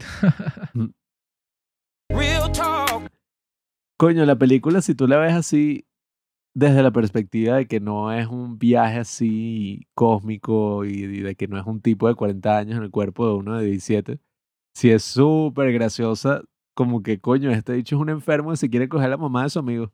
Y ya, y esa es toda la película, o sea, el bicho y que Sí. señora tal, y que le ayuda a bailar. No, es que yo comprendo eso, pues la forma en que lo quieren mostrar. Que es así de, de que, ah, ok, él desde el principio como que estaba decidido a... A ser jugador de básquet eh, profesional y ser el nuevo LeBron, básicamente.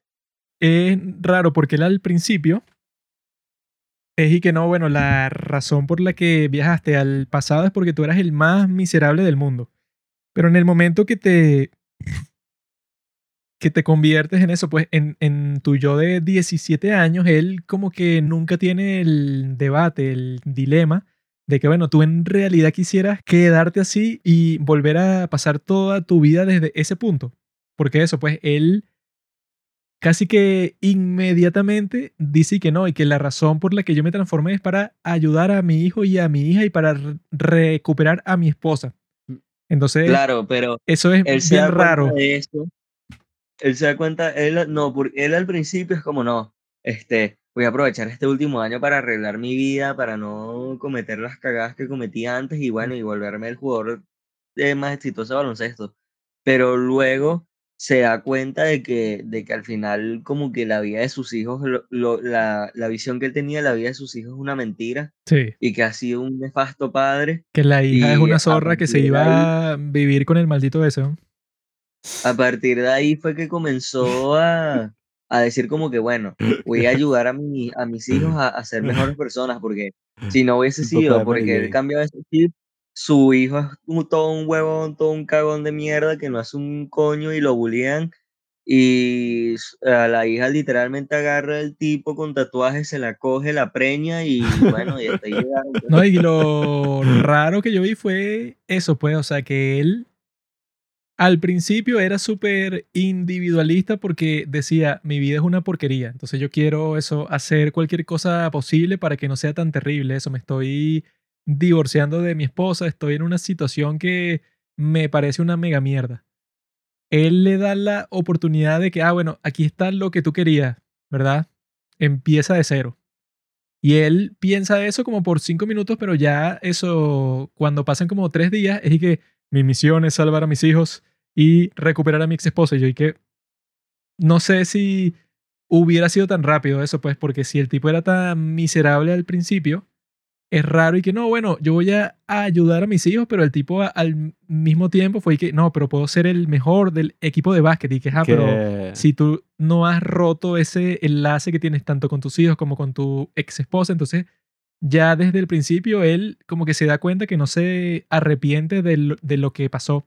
Entonces No, esta es como, película es un poco extraña porque en realidad no hay como que un cambio así tan fuerte, porque el cambio, o sea, no hay un clímax en donde él cambia de parecer completamente, sino que él ya como que hizo su catarsis de personaje como a la media hora, o sea, ya él como a la media hora de la película, él comprendió que sus hijos y su ex esposa son más importantes que sus ambiciones personales.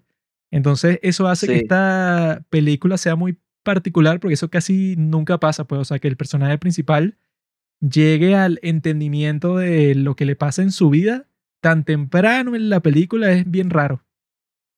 No, y es como dice Juan Pablo. O sea, si, si le quitamos todo el contexto que nosotros tenemos de, de no, un viaje místico, de que en realidad es el papá y no sé qué. O sea, yo me pongo en la, en la piel del, del hijo de, de, bueno, de, del protagonista y es el, y el tipo es que sí. Bueno, mi mejor amigo del, del, del high school se quiere coger a mi mamá, pues. es que, coño, a mí lo que me da risa es que toda la película, desde la perspectiva del hijo, debe ser que, ¿quién carajo es este bicho? O sea, el bicho se llega y que, hola, sí, yo te conozco, vamos a ser amigos, no sé qué, yo soy tu familiar. Y empieza como que a, no, o sea, y que hace la mamá, pero en todas las escenas No, él baila con que- ella, y qué rica. Luego sería muy raro para todos ellos Ya porque él técnicamente como que desaparecería para siempre, o sea, la Sí. versión joven, entonces todos Sí. se quedarían preguntando y que, "Ajá, pero ¿qué pasó con el muchacho este que era mi amigo? Un día el tipo La hija con el queso. y que no, un día el tipo salió del juego de básquet y nadie lo volvió a ver jamás. O Sí, sea, fue como si todo. hubiera desaparecido de la faz de la tierra y que no, ese era supuestamente el hijo del tipo que se casó con la directora. Y al tipo como que le sabía mierda que su hijo desapareció para El siempre. O sea, sería una historia que, bien no, rara. Eso ¿no? es mentira, yo no conocía ese bicho. Y La vaina, mierda, la ¿qué vaina fue eso? súper loca. Y imagínate si se enteran de que en realidad ese chamo de 17 era el papá. O sea, la hija con un trauma de que mierda, yo me quería coger a mi papá. No, y que Y el hijo como que coño, al final era, era mi papá todo el tiempo. No, o sea, al final, al final si te pones a ver es que es la historia de un sádico que se quiere coger una mil. No, y que eso, y es, y, y- y es la parte así graciosa, que es y que no, eso, pues cuando Scar ve a Zac Efron, es y que, uy, te pareces mucho a mi esposo. Cuando es y que, no es que se parece mucho a tu eh, esposo. Busca cualquier foto y ves que él es tu esposo. O sea, el tipo es exactamente él. O sea, es él.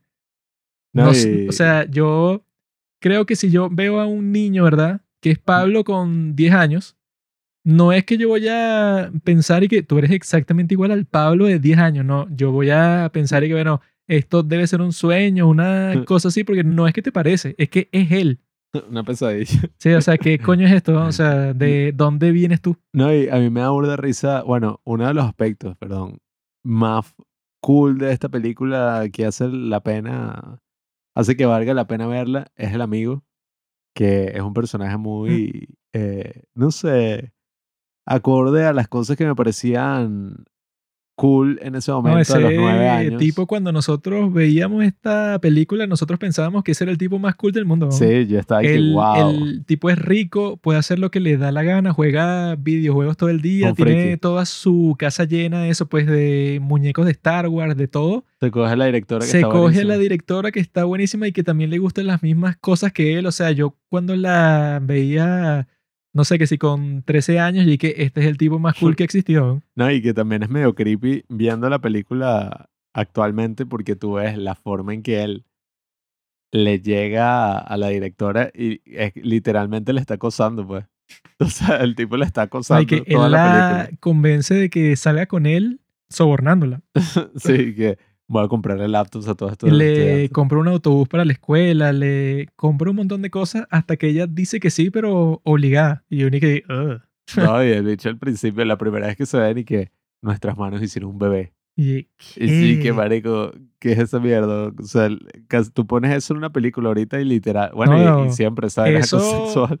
Yo me acuerdo en esos tiempos cuando la vimos en el cine, cuando el tipo decía eso, todo el mundo se reía, pues. Ya, ah, ah. Pero yo creo que lo pones hoy y la reacción es y que, ah, mira, este dicho es un enfermo. No, No yo, queda- yo en esa parte no fui, pues. Yo en esa parte no me reí para nada. Yo en esa parte era como que, bueno, este maldito acosador, chamo, ¿qué pasa? Sí, sí.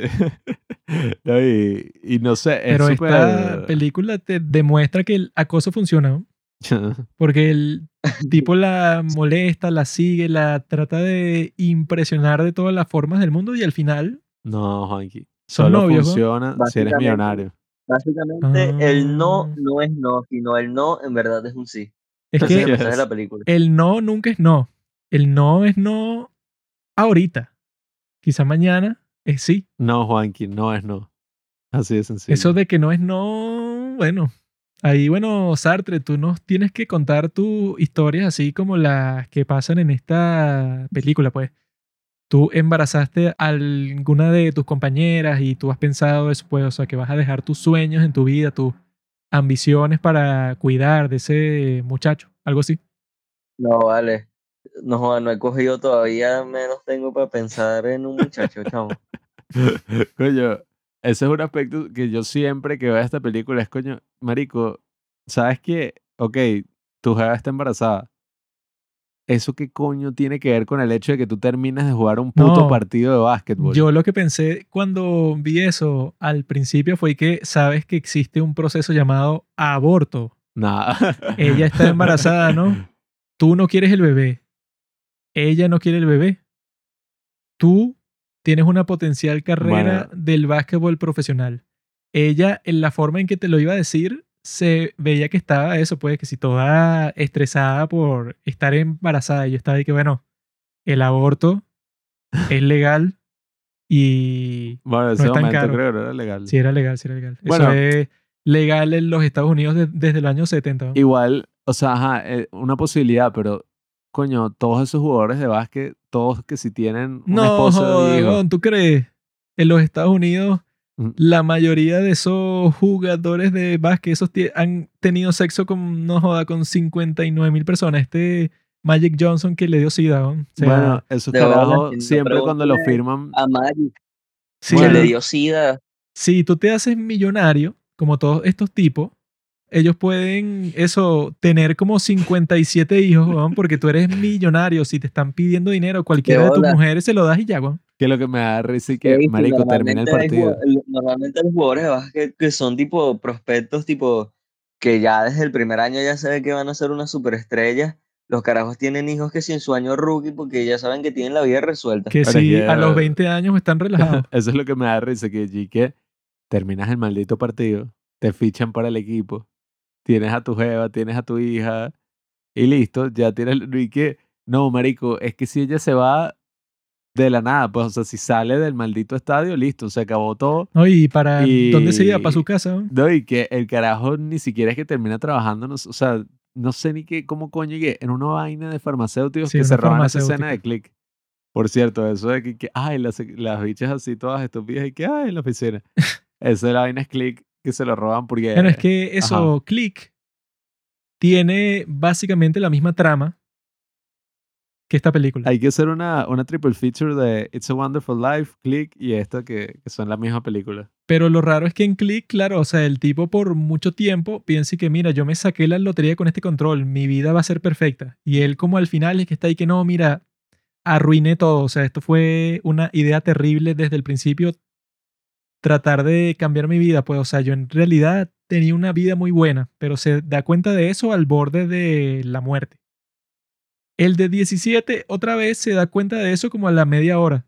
Entonces una película extraña porque no tiene como que mucha urgencia. O sea, es así de que la película completamente es muy chill, o sea, es muy tranquila, todas las cosas que pasan son como que, ah, bueno, todo es un chiste, todo es divertido. Quizá esa es una de las razones porque la hemos visto tantas veces. Porque eso, pues, no es y que, oh, ¿qué va a pasar ahora? ¿Cuál va a ser el drama? No, o sea, el tipo ya tomó su decisión tempranísimo. O sea, ya a- al final no es y que, ah, pero él va a decidir seguir jugando básquet. No, o sea, eso nunca pasa, pues. Sino que tú ya sabes y que, bueno, obviamente, si él había destinado todas sus energías en recuperar a su ex esposa, ya tú sabías exactamente qué era lo que iba a pasar. Entonces, en esta no hay ningún tipo de drama. Está desde el principio, tú estás claro qué es lo que va a pasar y pasa ya, y fin. Entonces, yo creo que esa es una de las razones porque la hemos visto tantas veces porque es una película así de las más ligeras del mundo. Pues bueno, ponla ahí, ya tú sabes lo que va a pasar. Tiene buenos chistes, buenas situaciones de comedia, buenas chicas sexys. Es buena.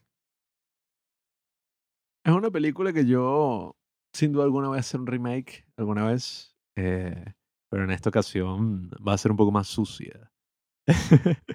pero, coño, no sé. eh, Es eso, son películas como generacionales. Yo creo que cualquier persona que nació así en los 2000 conocerá esta película, Comando Especial, super cool. Son películas que han marcado la pauta de una generación y en este caso es una película que yo creo que vale la pena rever y volverla a ver en este año totalmente porque eso, si tú la ves desde otra visión, es una historia súper creepy y súper cringe Mm. de Zac Efron como el bicho más enfermo así, obsesionado por la MILF y haciendo eso, pues acciones que tú dices como marico, alguien hace eso en mi colegio y no sé, queda como el bicho más estúpido, pero de toda la historia del colegio. Entonces, coño, no sé, es interesante. El amigo es como el ideal de todo niño así de 9 años, de 13 años. Es súper cool, es millonario. Se coge a la directora candente después de acosarla sexualmente. Es una película rara, sin duda alguna. Yo también acosé a la directora del colegio y no obtuve nada. Una monja. No obtuve ni una relación, no, sol- todo lo que obtuve fue una cachetada. La esposa de Cristo. Ya creo que podemos pasar a la mejor película de estas tres, la película que ha estado en los corazones de todos los niños desde el principio del siglo XXI. historia. La película de donde el muchacho aquí obtiene su nombre, McLovin. Es una película que yo también he visto, no sé, 50 veces y siempre la vemos en español latino. Ahí es que uno puede apreciar en realidad todos los matices de una película como esta, genial, inigualable. El gran McLovin es el verdadero protagonista de esta historia. No son estos dos maricas que son Jonah Hill y Michael Cera, que los tipos tienen así su amistad muy bonita y tal. Y siempre existe ese conflicto para los gringos, porque los gringos viven en la universidad, son unos malditos pervertidos. Ellos tienen que irse a vivir a la universidad, entonces lo que siempre pasa con los gringos es que si tú vives, no sé, en Florida, por alguna razón tú te quieres ir a la universidad, no sé, de Texas. Entonces tú, bueno, tienes que dejar tu casa y todo, entonces toda la gente de- del mismo colegio se riega por todo el país. Y eso crea, bueno, todo tipo de, de conflictos. Y en el caso de la película es que, bueno, Jonah Hill se va a separar de su mejor amigo.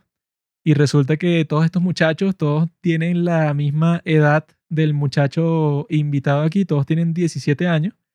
Y a los 17 años dudo que exista un ser humano más pervertido, pues, o sea, que un mu- muchacho heterosexual de 17 años es la persona más pervertida que existe en este mundo.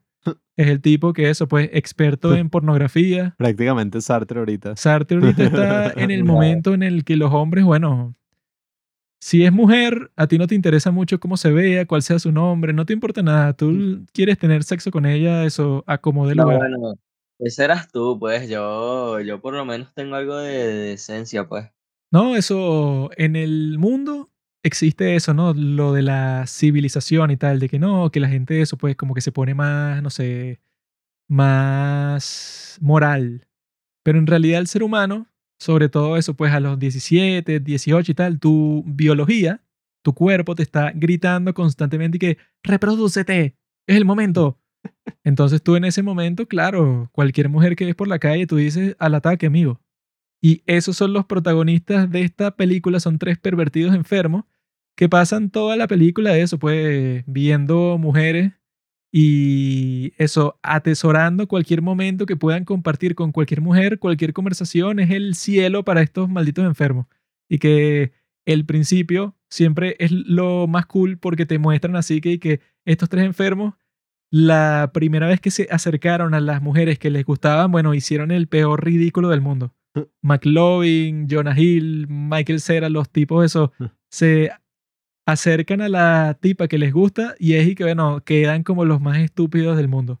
Porque no tienen experiencia, pues, o sea, e- ellos cuando se meten en esta situación, el punto, como en American Pie, que es y que no, la apuesta así para dejar de ser vírgenes y tal. Entonces, todo el punto es que ellos son y que, no, vamos a coger esta noche porque hay una fiesta en casa de la muchacha que me gusta y yo voy a llevar el alcohol, entonces estoy 100% seguro que vamos a tener sexo sí o sí y por fin voy a ser feliz en esta vida porque eso tiene así que ese es su objetivo principal. Y por eso es que se ha convertido en el gran clásico de este tipo de cine. O sea, porque todos nosotros hemos pasado por esa situación exactamente igual, de que no, bueno, parece que esta mujer, ¿verdad? parece que yo le gusto, ella me gusta a mí, o sea, estoy 100% seguro, entonces va a llegar este momento en donde vamos para la fiesta y yo sé exactamente qué es lo que le voy a decir, entonces existe una tensión muy grande para ver qué es lo que pasa ahí en esa interacción y sobre eso es esta película, porque bueno, cuando llegan para la parte del clímax es que esta es la fiesta y en esta fiesta todos vamos a tener sexo y vamos a tener el mejor momento de toda nuestra vida y los tipos pasan toda la noche preparándose para tener la mejor fiesta del mundo y pasan todo tipo de cosas, pero escandalosas, sobre todo con nuestro amigo McLovin. Realmente la película es como, es como, eh, no, bueno, este, estábamos en el momento de nuestra vida antes de irnos a la universidad, donde todo el mundo se va a regar. No, bueno, este, yo quiero cogerme a, a Emma Stone antes de irme porque de verdad que esta es mi última oportunidad. Y nada, este, lo, lo más curioso de todo es que Jonah Hill es el típico que sigue que si todos los pasos que normalmente ha visto que si en otras películas. Es como una película que hace referencia a otras películas, porque Jonah Hill es tipo, no, bueno, tienes que traer el alcohol y cuando la cara está de borracha te la vas a coger porque el alcohol las pone más calientes y tal. Y no, este, yo, yo me las voy a coger a todas y no sé qué. Y el tipo actúa como un completo imbécil es- pero actúa demasiado, demasiado imbécil. Y Michael Cera es que si el tipo es súper tímido, así tipo, Mm. no, es que no te las puedes coger cuando están borrachas porque está mal y tienes que hablar con ellas primero. Michael Cera es un este- simp, Jonah Hill es un incel y McLovin es un chat. Así que funciona esto. Básicamente, básicamente es eso. Y McLovin es tipo, habla con los policías y le dice que mira, méteme preso para que, para que la- la- las chamas vean, a ellos les guste esa vaina. es el único que puede Y atinar. al final, al final es, al final, es- al final es como, Eso te va a pasar a ti, ¿oíste, Sartre? Nosotros, ¿Cómo? Juanqui y yo, somos como los policías. Y, Y esa última noche, así, cuando tengas tu fiesta de graduación, va a ser así igualito. O sea, tú vas a querer comprar alcohol, tal, y nosotros, como eso- sabemos que eres menor de edad, te vamos a llevar así a tener puras Claro, aventuras. Una pelirroja. Cuando, cuando cumplas tus 18 años, te podemos pasar buscando, Pablo y yo, con nuestro automóvil Mm. y te vamos a dar una vuelta así por todas las discotecas de la ciudad. Y que al final de esa noche, mira, tu pene habrá estado en todas las mujeres del mundo. No, sí, carajo. Se me paró a la mitad. Este, pero sí, La son hora, hora. como tres caras de la misma edad. O sea, porque si te pones a ver, en, eh, si capaz te pones a pensar en todo el- tu grupo de amigos o en tu año o en, o en los Qué bueno. distintos tipos de adolescentes que tú has conocido, realmente todos nos podemos ver identificados en alguno de los tres, ¿sabes? Siempre me andan Eh, llamando haber marica, putito. que es tipo, Pues ya verán. que es tipo, no, no, bueno, emborracha la caraja y verle las tetas y todo, y Eh. sabes, y todo súper sádico. Está el otro No, que bueno, sí, es que que es como, tú lo dices de esa forma, ¿no? O sea, que cada persona se puede ver identificado con uno.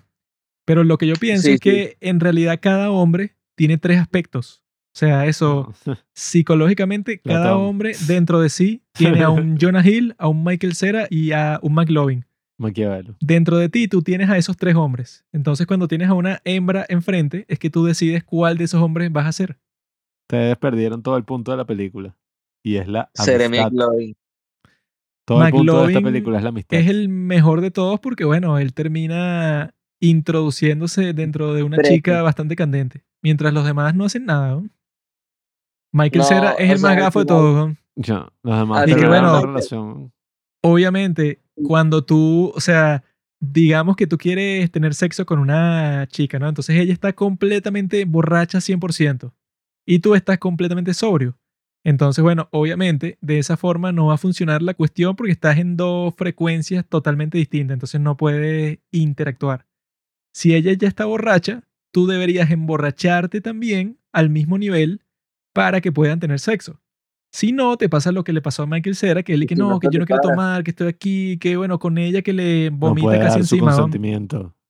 Es, Y si no se, era Ya, obvio desde el principio que los dos se gustaban. ¿no? Entonces, si No tomas tanto, hasta- y si tomas tanto y no se te para, ¿qué haces ahí? Bueno, ya eso es otro tema. Ah, ustedes se les para. Es- No se para de vez en cuando. solo cuando asco. hay veces que funciona y veces que no. Coño, Pero eso, Pero, él pero- cuando llegó a esa fiesta, ya los dos tenían una especie de acuerdo tácito ahí que, que, bueno, ajá, tú me traes el alcohol.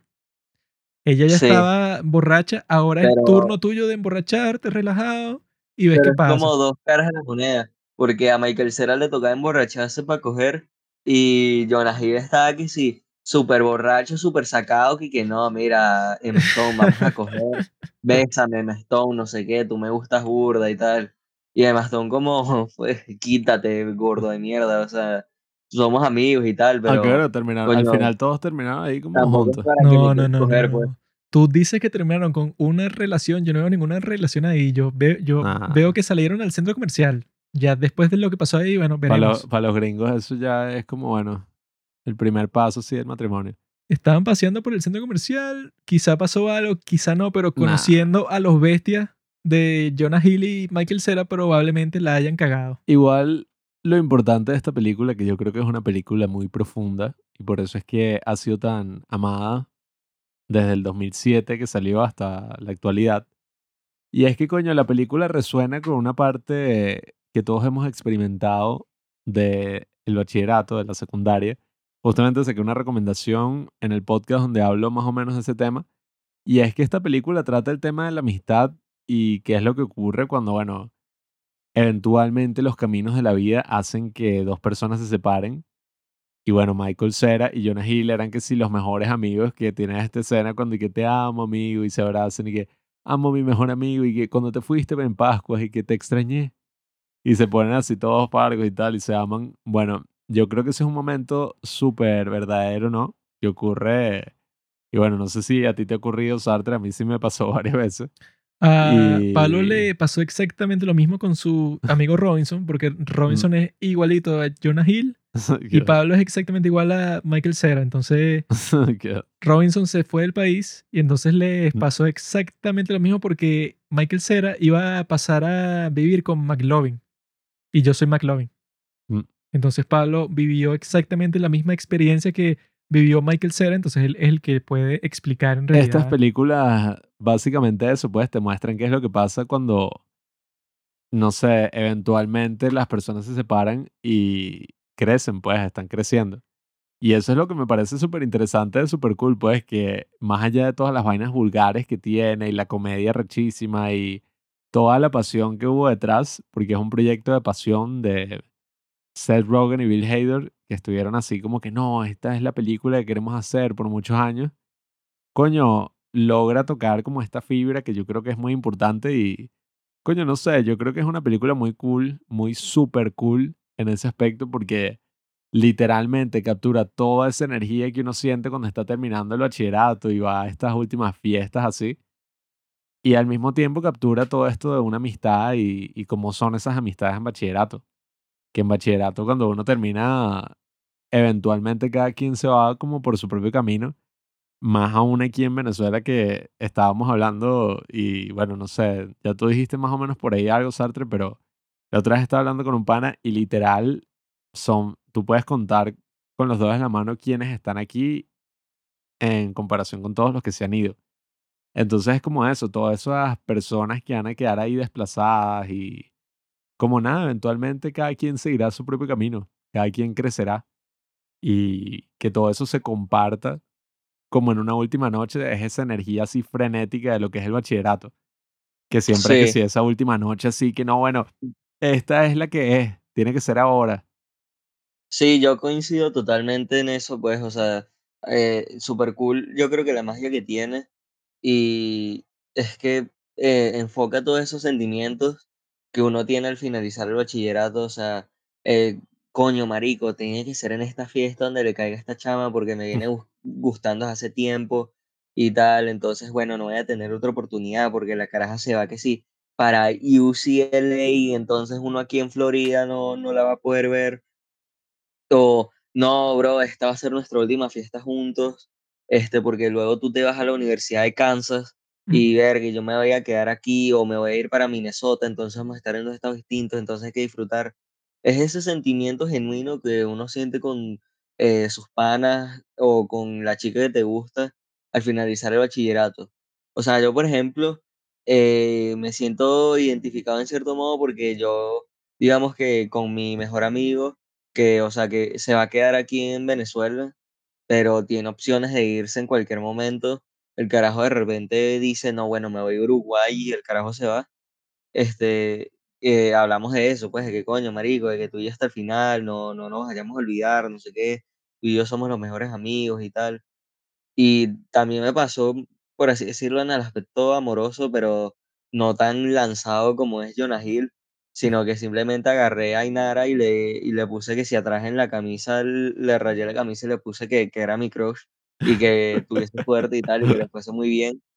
Y básicamente ese último día de clase fue que sí, bueno, es hoy o nada, y le dije, mira, déjame rayarte la camisa y le puse eso, pues. Y sí, es como eh, lo que hace especial esa película son esos sentimientos encontrados, pues todo ese amor que tiene detrás y el cómo se va desarrollando más allá de los chistes y el humor que hay.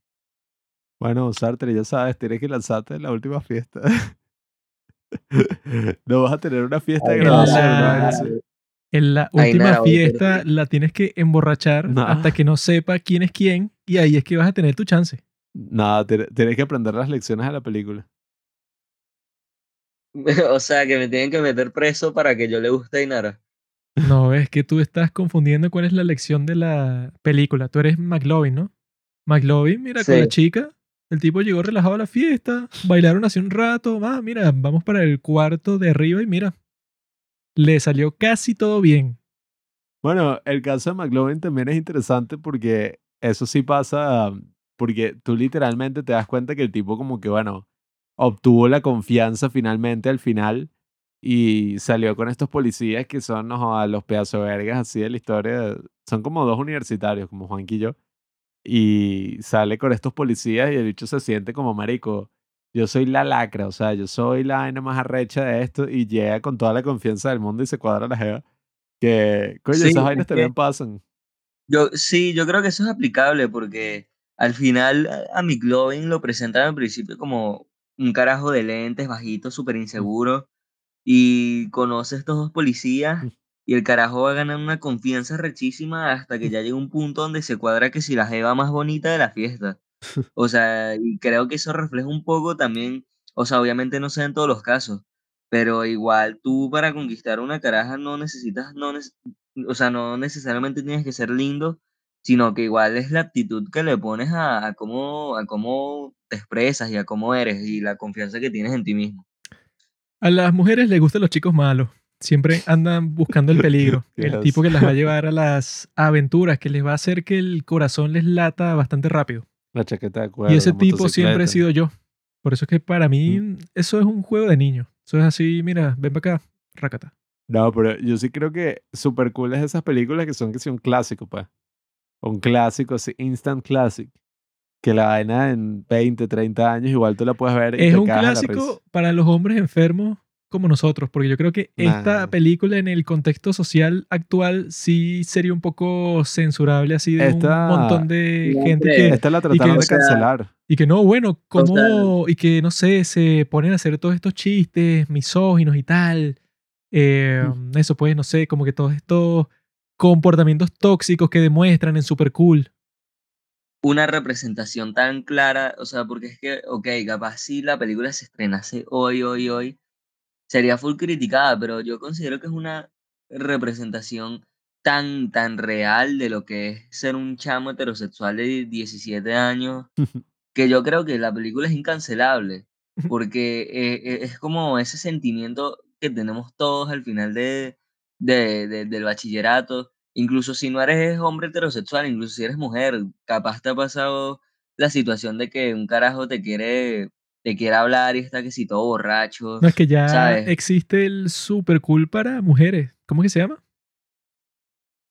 ¿Cuál? La película esta que hizo American Pie, que es que si no, ahora las mujeres son las que buscan los carajos y tal. No, eh, La que Brain, hizo eh, Olivia Wilde, que es con eso pues Super es empollonas, no sé cómo se llama. una copia de esta, pero con mujeres. Así bueno, que son Brain dos, Smart, creo que. Que son dos mujeres y que no, vamos a ir para la fiesta y vamos a tener sexo con hombres y tal, eso pues una yo, especie yo de copia conozco así. varias mujeres que les gusta Bordo Super Cool. No, pero esas no son mujeres, pues son como que otra cosa, otra cosa distinta. No, pero yo creo que Super Cool actualmente, si bien es cierto que se ha convertido en un meme debido a McLovin, yo creo que dentro de unos años se va a ver como un- una película clásica del género de comedia adolescente. O sea, va a ser tipo la más, la, la más representativa del género, por así decirlo. Bueno, esta le estaban como tratando de cancelarla otra vez, hablando de que, ajá, o sea, obviamente tiene cosas ahí muy reprensibles. Pero bueno, yo sí creo que es eso, que captura toda la energía de tener 17 años y ser así un enfermo y estar Claro, así yo todo al final. que el humano es políticamente incorrecto por naturaleza, entonces. Yo considero que todos en esa edad de inmadurez y de hormonas así, tipo, bueno, meto el huevo hasta en un enchufe, o sea, uno no las piensa, pues. Yo hasta el día de hoy soy exactamente igual. Por eso es que yo cuando veo esta no me pasa como con 17 otra vez que yo digo que, ay no, yo cuando la vi cuando era joven pensaba esto, ahora pienso esto otro, no, yo con Super Cool pienso exactamente lo mismo. No has madurado, bro, lo siento. Mi vida es así, mi vida es así, yo sigo siendo joven. Sigo siendo el tipo como McLovin, yo soy muy McLovin. Ah, bueno, y esa es otra cosa, lo que comenté con Tony Jump. Aquí el casting es perfecto en todos los aspectos. O sea, literal, todos los personajes son perfectos para el papel. Perdón, todos los actores son perfectos para el papel. Y tienes que sí eso, puras personas que en el momento eran que sí don nadie y se volvieron así íconos, pues que sí, Emma Stone, Jonah Hill, bueno, Michael Cera recientemente no es que actuaba mucho, pero sí se ha vuelto medio meme y todo, después de Scott Pilgrim y todas estas vainas que ha hecho. Bueno, pero Michael Cera, yo creo que si bien es cierto que actualmente en Hollywood es un huevón, yo considero que Michael Cera es que si en su época dorada en los 2000, pues creo que lo ha establecido en un punto como que coño, eres Scott Pilgrim, pues no, no Sí. te puedes quejar. Y el, sí, el hecho parecer un coñazo de películas y, coño, no sé, yo sí creo que es de esas joyas así cinematográficas que pueden parecer muy superficiales, ¿no? A primera vista, muy así como que, ah, esta vaina es una comedia vulgar para puros carajitos y pura gente así, ah. Pero, coño, es tremenda película y toca temas súper profundos y verdaderos, pues, temas reales que, coño, es hasta una rareza que logre como capturar tan fielmente todo lo que es tener 17 años, que bueno, si resuena contigo, Sartre, si se parece tu experiencia a los 17, entonces logra tremendo trabajo. Se podría decir que sí. Obviamente todo, evidentemente, claro, es una película y obviamente van a pasar cosas muy exageradas, pero yo creo que la esencia de lo que es super cool y de lo que quiere transmitir, yo creo que pasen los años que pasen, yo creo que cada adolescente se puede sentir representado en esta película, más allá de, de como digo, dije antes, de los chistes, de, de toda la, de, de todo lo, lo, lo que es comedia ahí, yo creo que ese sentimiento de, de bueno, de que capaz no te vuelva a ver y que cada quien ya está en su peo de qué va a hacer con su vida y capaz el año que viene tú estás en otro sitio, estás en otras cosas. Al final yo creo que ese, que ese mensaje de la amistad y de que bueno, de que ya este es mi último día, ya que carajo, eh, eh, ya vamos a hacer lo que, lo que no hicimos durante estos últimos años, yo creo que ese mensaje pase lo que pase, siempre va a estar ahí, siempre va a durar en la sociedad y creo que eso es lo que hace super cool una película muy icónica porque toca, yo creo que todo adolescente se puede sentir representado.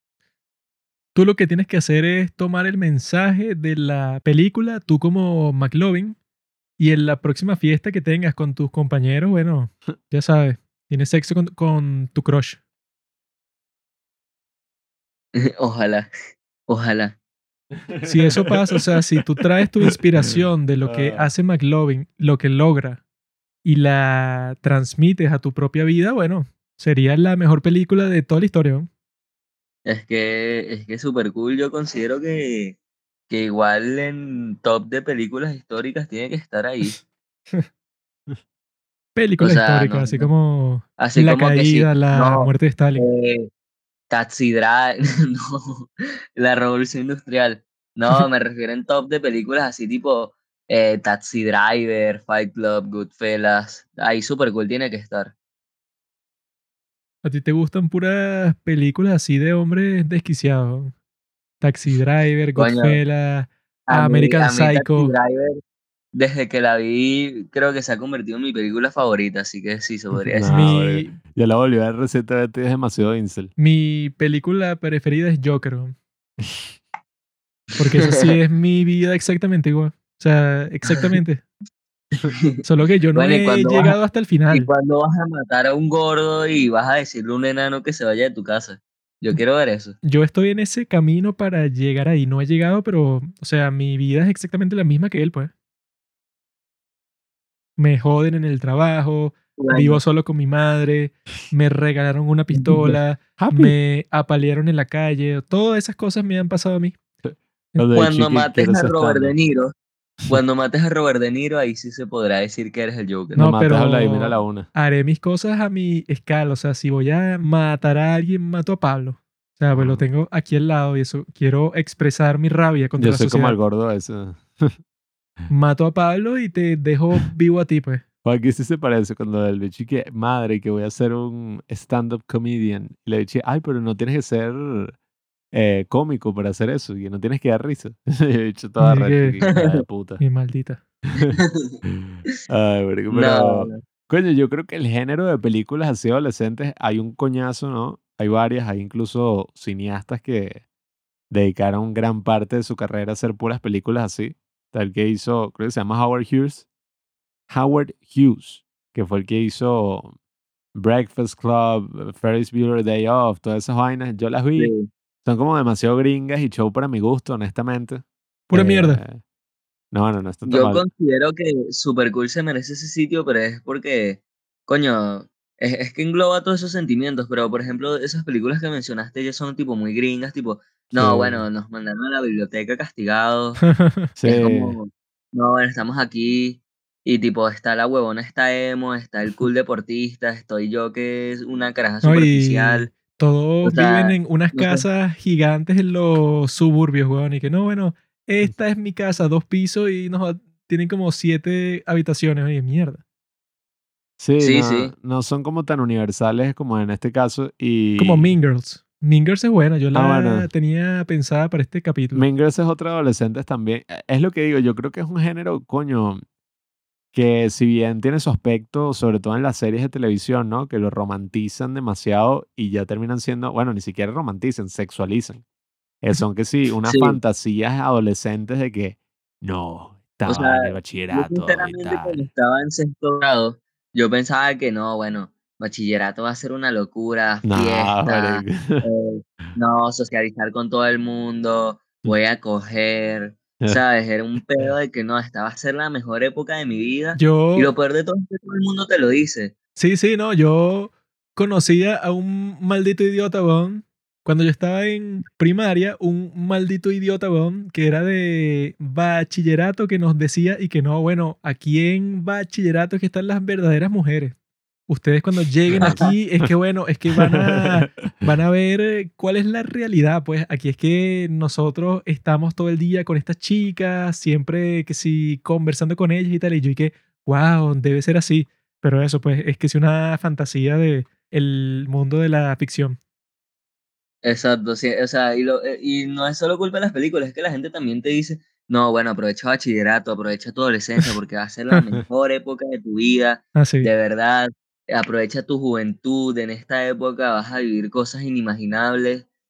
Y al final, o sea, sí, yo en mi tiempo de bachillerato me la pasé bien, he conocido gente, he salido a fiestas, pero nada como me lo pintaban. O sea, yo ya esperaba aquí estar hablando en este podcast con un tatuaje en la cara, un porro en la mano y con tres putas mamándome el huevo, pero no. No, que cosas no- no sé en qué sentido la época de la adolescencia puede ser la mejor de toda tu vida. Que, y que bueno, si estás así, no joda, que si totalmente desubicado y no, y no sabes que si absolutamente nada sobre nada, no sabes ni qué te gusta y no controlas tu propia vida por un montón de factores distintos. Entonces, no sé cómo podría ser posible y que no, sí, ese fue el mejor momento de toda mi vida y que bueno, Es que yo creo que depende mucho de la persona. Si Sí, eso es en realidad fue así, es que tu vida habrá sido una mierda, o sea, eso, el resto de tu vida, pues, O sea, por ejemplo, capaz el pana que te dijo eso, que yo creo que te estaba cayendo a mojones también, claro. porque claro, tú eras un niño de primaria súper manipulable y, el y claro, él tenía como que una, una, una visión de tu parte de, bueno, de poder, este carajo es lo más, este, este soy yo cuando sea grande. Al final, yo creo que depende mucho de quién seas y de cómo sea tu personalidad. Porque si eres, por ejemplo, el típico nerd súper abstenido que juega que si Zelda, capaz la, el bachillerato fue que si una etapa difícil o una etapa X para ti, pero si eres el carajo súper extrovertido, fiestero, sabes, ese tipo de estereotipo igual fue la mejor época para ti, porque al final el bachillerato es como que no, es, no eres muy grande para hacer ciertas cosas, pero tampoco eres un niño. Entonces estás como en ese limbo en el cual puedes hacer cosas, pero otras capaz no tanto. Y estás en ese momento de tu vida donde tu única preocupación es que no raspes todas las materias y repitas años. Entonces es como que eh, es como el mejor momento para aprovechar eh, fiestas, eh, ocasiones y tal. Pero tampoco es tan así, es muy depende de quién seas, porque ahora me están viniendo con el cuento de que no, en la universidad es que vas a coger y vas a salir a fiestas todo el rato. La universidad genuinamente no es estudiar, es simplemente salir con los panas. Eso eso era lo lo que pensaba el tonto de Pablo. Se Y eso me quedó lo convencido con, con los medios de comunicación. A uno no joda, lo manipulan, le dicen y que no. Sí, sí. O sea, y al eh, final eso que me están diciendo ahorita de la universidad fue lo mismo que me dijeron de bachillerato. sí, sí. Y, o sea, es lo mismo. No, en la universidad, coño, como ya eres mayor de edad, no, vale, tú puedes irte a fiesta, no sé qué, te vas a volver loco, te vas a salir tarde de la universidad, pero en realidad no vas a salir tarde porque vas a ir a una fiesta y vas a coger y vas a conocer a mucha gente, porque en la universidad hay como 2.000 estudiantes y tal. Y, coño, no sé, yo lo veo como que, ok, puede ser así, pero no es tan así. O sea, al final me están diciendo lo mismo que me dijeron en bachillerato, entonces es todo un, un- expectativas que si burda estúpidas, ¿sabes? Yo lo que te digo a ti, aprovecha el momento ahí que tú tienes a tu crush y uno nunca sabe qué es lo que puede pasar en la vida. La gente dice que, que no, bueno, las posibilidades de que cualquier cosa pase, eso nadie lo sabe, todo es un misterio. No, Ahí bueno, puede huevona existir, España, pues, o sea, olvídate. no, claro, o sea, es que no va a ser tu esposa, va a ser como en la película. Puedes tener sexo con ella y después se va. Tampoco es que, bueno, que te vas a a poner Ojalá. como ciertas personas que yo conozco que están y que, no, bueno, eso, no sé, tuve sexo con ella una vez, bueno, listo. Supongo que vamos a estar juntos por el resto de nuestra vida, ¿no? No, vale, Y que, bueno, para el, nada, para nada. el para que piensa eso, bueno, tiene una gran desilusión que le espera como a los pocos No, tiene años. una gran visión católico-cristiana de que, bueno, cogemos y ya nos casamos. Así es que funciona, camaradas. Sería mejor que funcionara así. Eso sí es verdad, que tuviéramos una sociedad así Yes. como que teocrática, No, en donde si no, no, Sartre no, tuvo sexo con si una compañerita a los caraja linda 15 en una años, ya esa es tu esposa, weón, te jodiste. No, no, no, no, no, no, no, ya Eso sería mucho vale, mejor porque así, bueno, ya la gente se casa a la si edad perfecta para linda, casarse, que es a los 15 años. si yo veo una caraja linda y, ten- y tenemos sexo, yo no me quiero casar con ella. Yo simplemente me parecía linda y le quería meter huevo hasta por las orejas. Esa era no con ella. ya el horario Sí, supervisado se yo acabó. pienso también eso, exactamente. Pero bueno, amigos, ya No, saben, bueno, tampoco nosotros... así. O sea, uno tiene que tener su respeto hacia la otra persona, pero tampoco es como que, bueno, nos vamos a casar mañana. Eso es muy cierto. Pero bueno, amigos, ya saben, ahí tienen toda la experiencia de este muchacho. Si quieren conseguir su número, me dicen a mí, yo les digo para que eso, para que cierren el Mi trato ahí con él. para todos los que escuchan esto y no sé cuál sea el público media de los padres del cine, pero si hay algún carajito de sexto grado que está tipo súper expectante con respecto a su entrada al bachillerato, lo único que te puedo decir es que disfrutes cada momento, pero que tampoco te quedes encasillado en que esta va a ser tu última oportunidad de pasarlo bien. ya llegarán otros momentos. Y que bueno, nada, vive tu vida y, y aprovecha, aprovecha porque después vas a estar en un punto de tu vida donde vas a tener que ver qué coño vas a hacer. Obviamente vas a poder seguir disfrutando, pero tienes, digamos que, una oportunidad de hacer lo que quieras hacer sin volverte tan loco, sin preocupaciones. Y nada, aprovecha este momento. Y si no lograste aprovechar el bachillerato, no te preocupes, tampoco organices un tiroteo, que habrán otros momentos, pero eh, como conclusión, simplemente disfruta de esos cinco años y nada, no seas como, como Juanqui que le toma, que se gradúa y le toma fotos a menores de edad y las guarda para un álbum. El público medio de los padres del cine está entre los 35 y los 42 años, mujeres solteras, que en su tiempo libre, cuando tiene, no sé, que si cambiarle el pañal al bebé, ponen los padres del cine. Y sí, yo tenía un álbum así, pero Pablo me lo quitó y no sé dónde está ahora. Lo que me... Para, bueno, para todas estas señoras de 40 años, si quieren a un joven impetuoso que... que otra vez. que tiene, que tiene unas buenas características físicas y tienen, y ustedes se, consideran pues con un buen poder adquisitivo, pues llámenme. Yo solo les pediré un Play 5, nada más. Coño. Para muchas mujeres que escuchan el podcast, comprar un Play 5 no es nada. O sea, eso te lo compran. Y yo, y yo a cambio de ese Play 5 les daré mi atención y mi sexo, supongo, mi líbido para hacerlas completamente felices. Ya saben, este hombre lo, lo tiene todo, cerebro, estética, eh, poder conversacional, lo tiene todo. Entonces, si lo quieren, llamen al 0800 McLovin y lo tendrán en su puerta como un stripper eh, personal. Gracias por escuchar Los Padres del Cine. Síguenos en Instagram para enterarte de los nuevos capítulos que iremos publicando. Si nos escuchas por Spotify o por Apple Podcast y piensas que este podcast vale 5 estrellas, califícanos. Si no, mejor escríbelo en tu diario.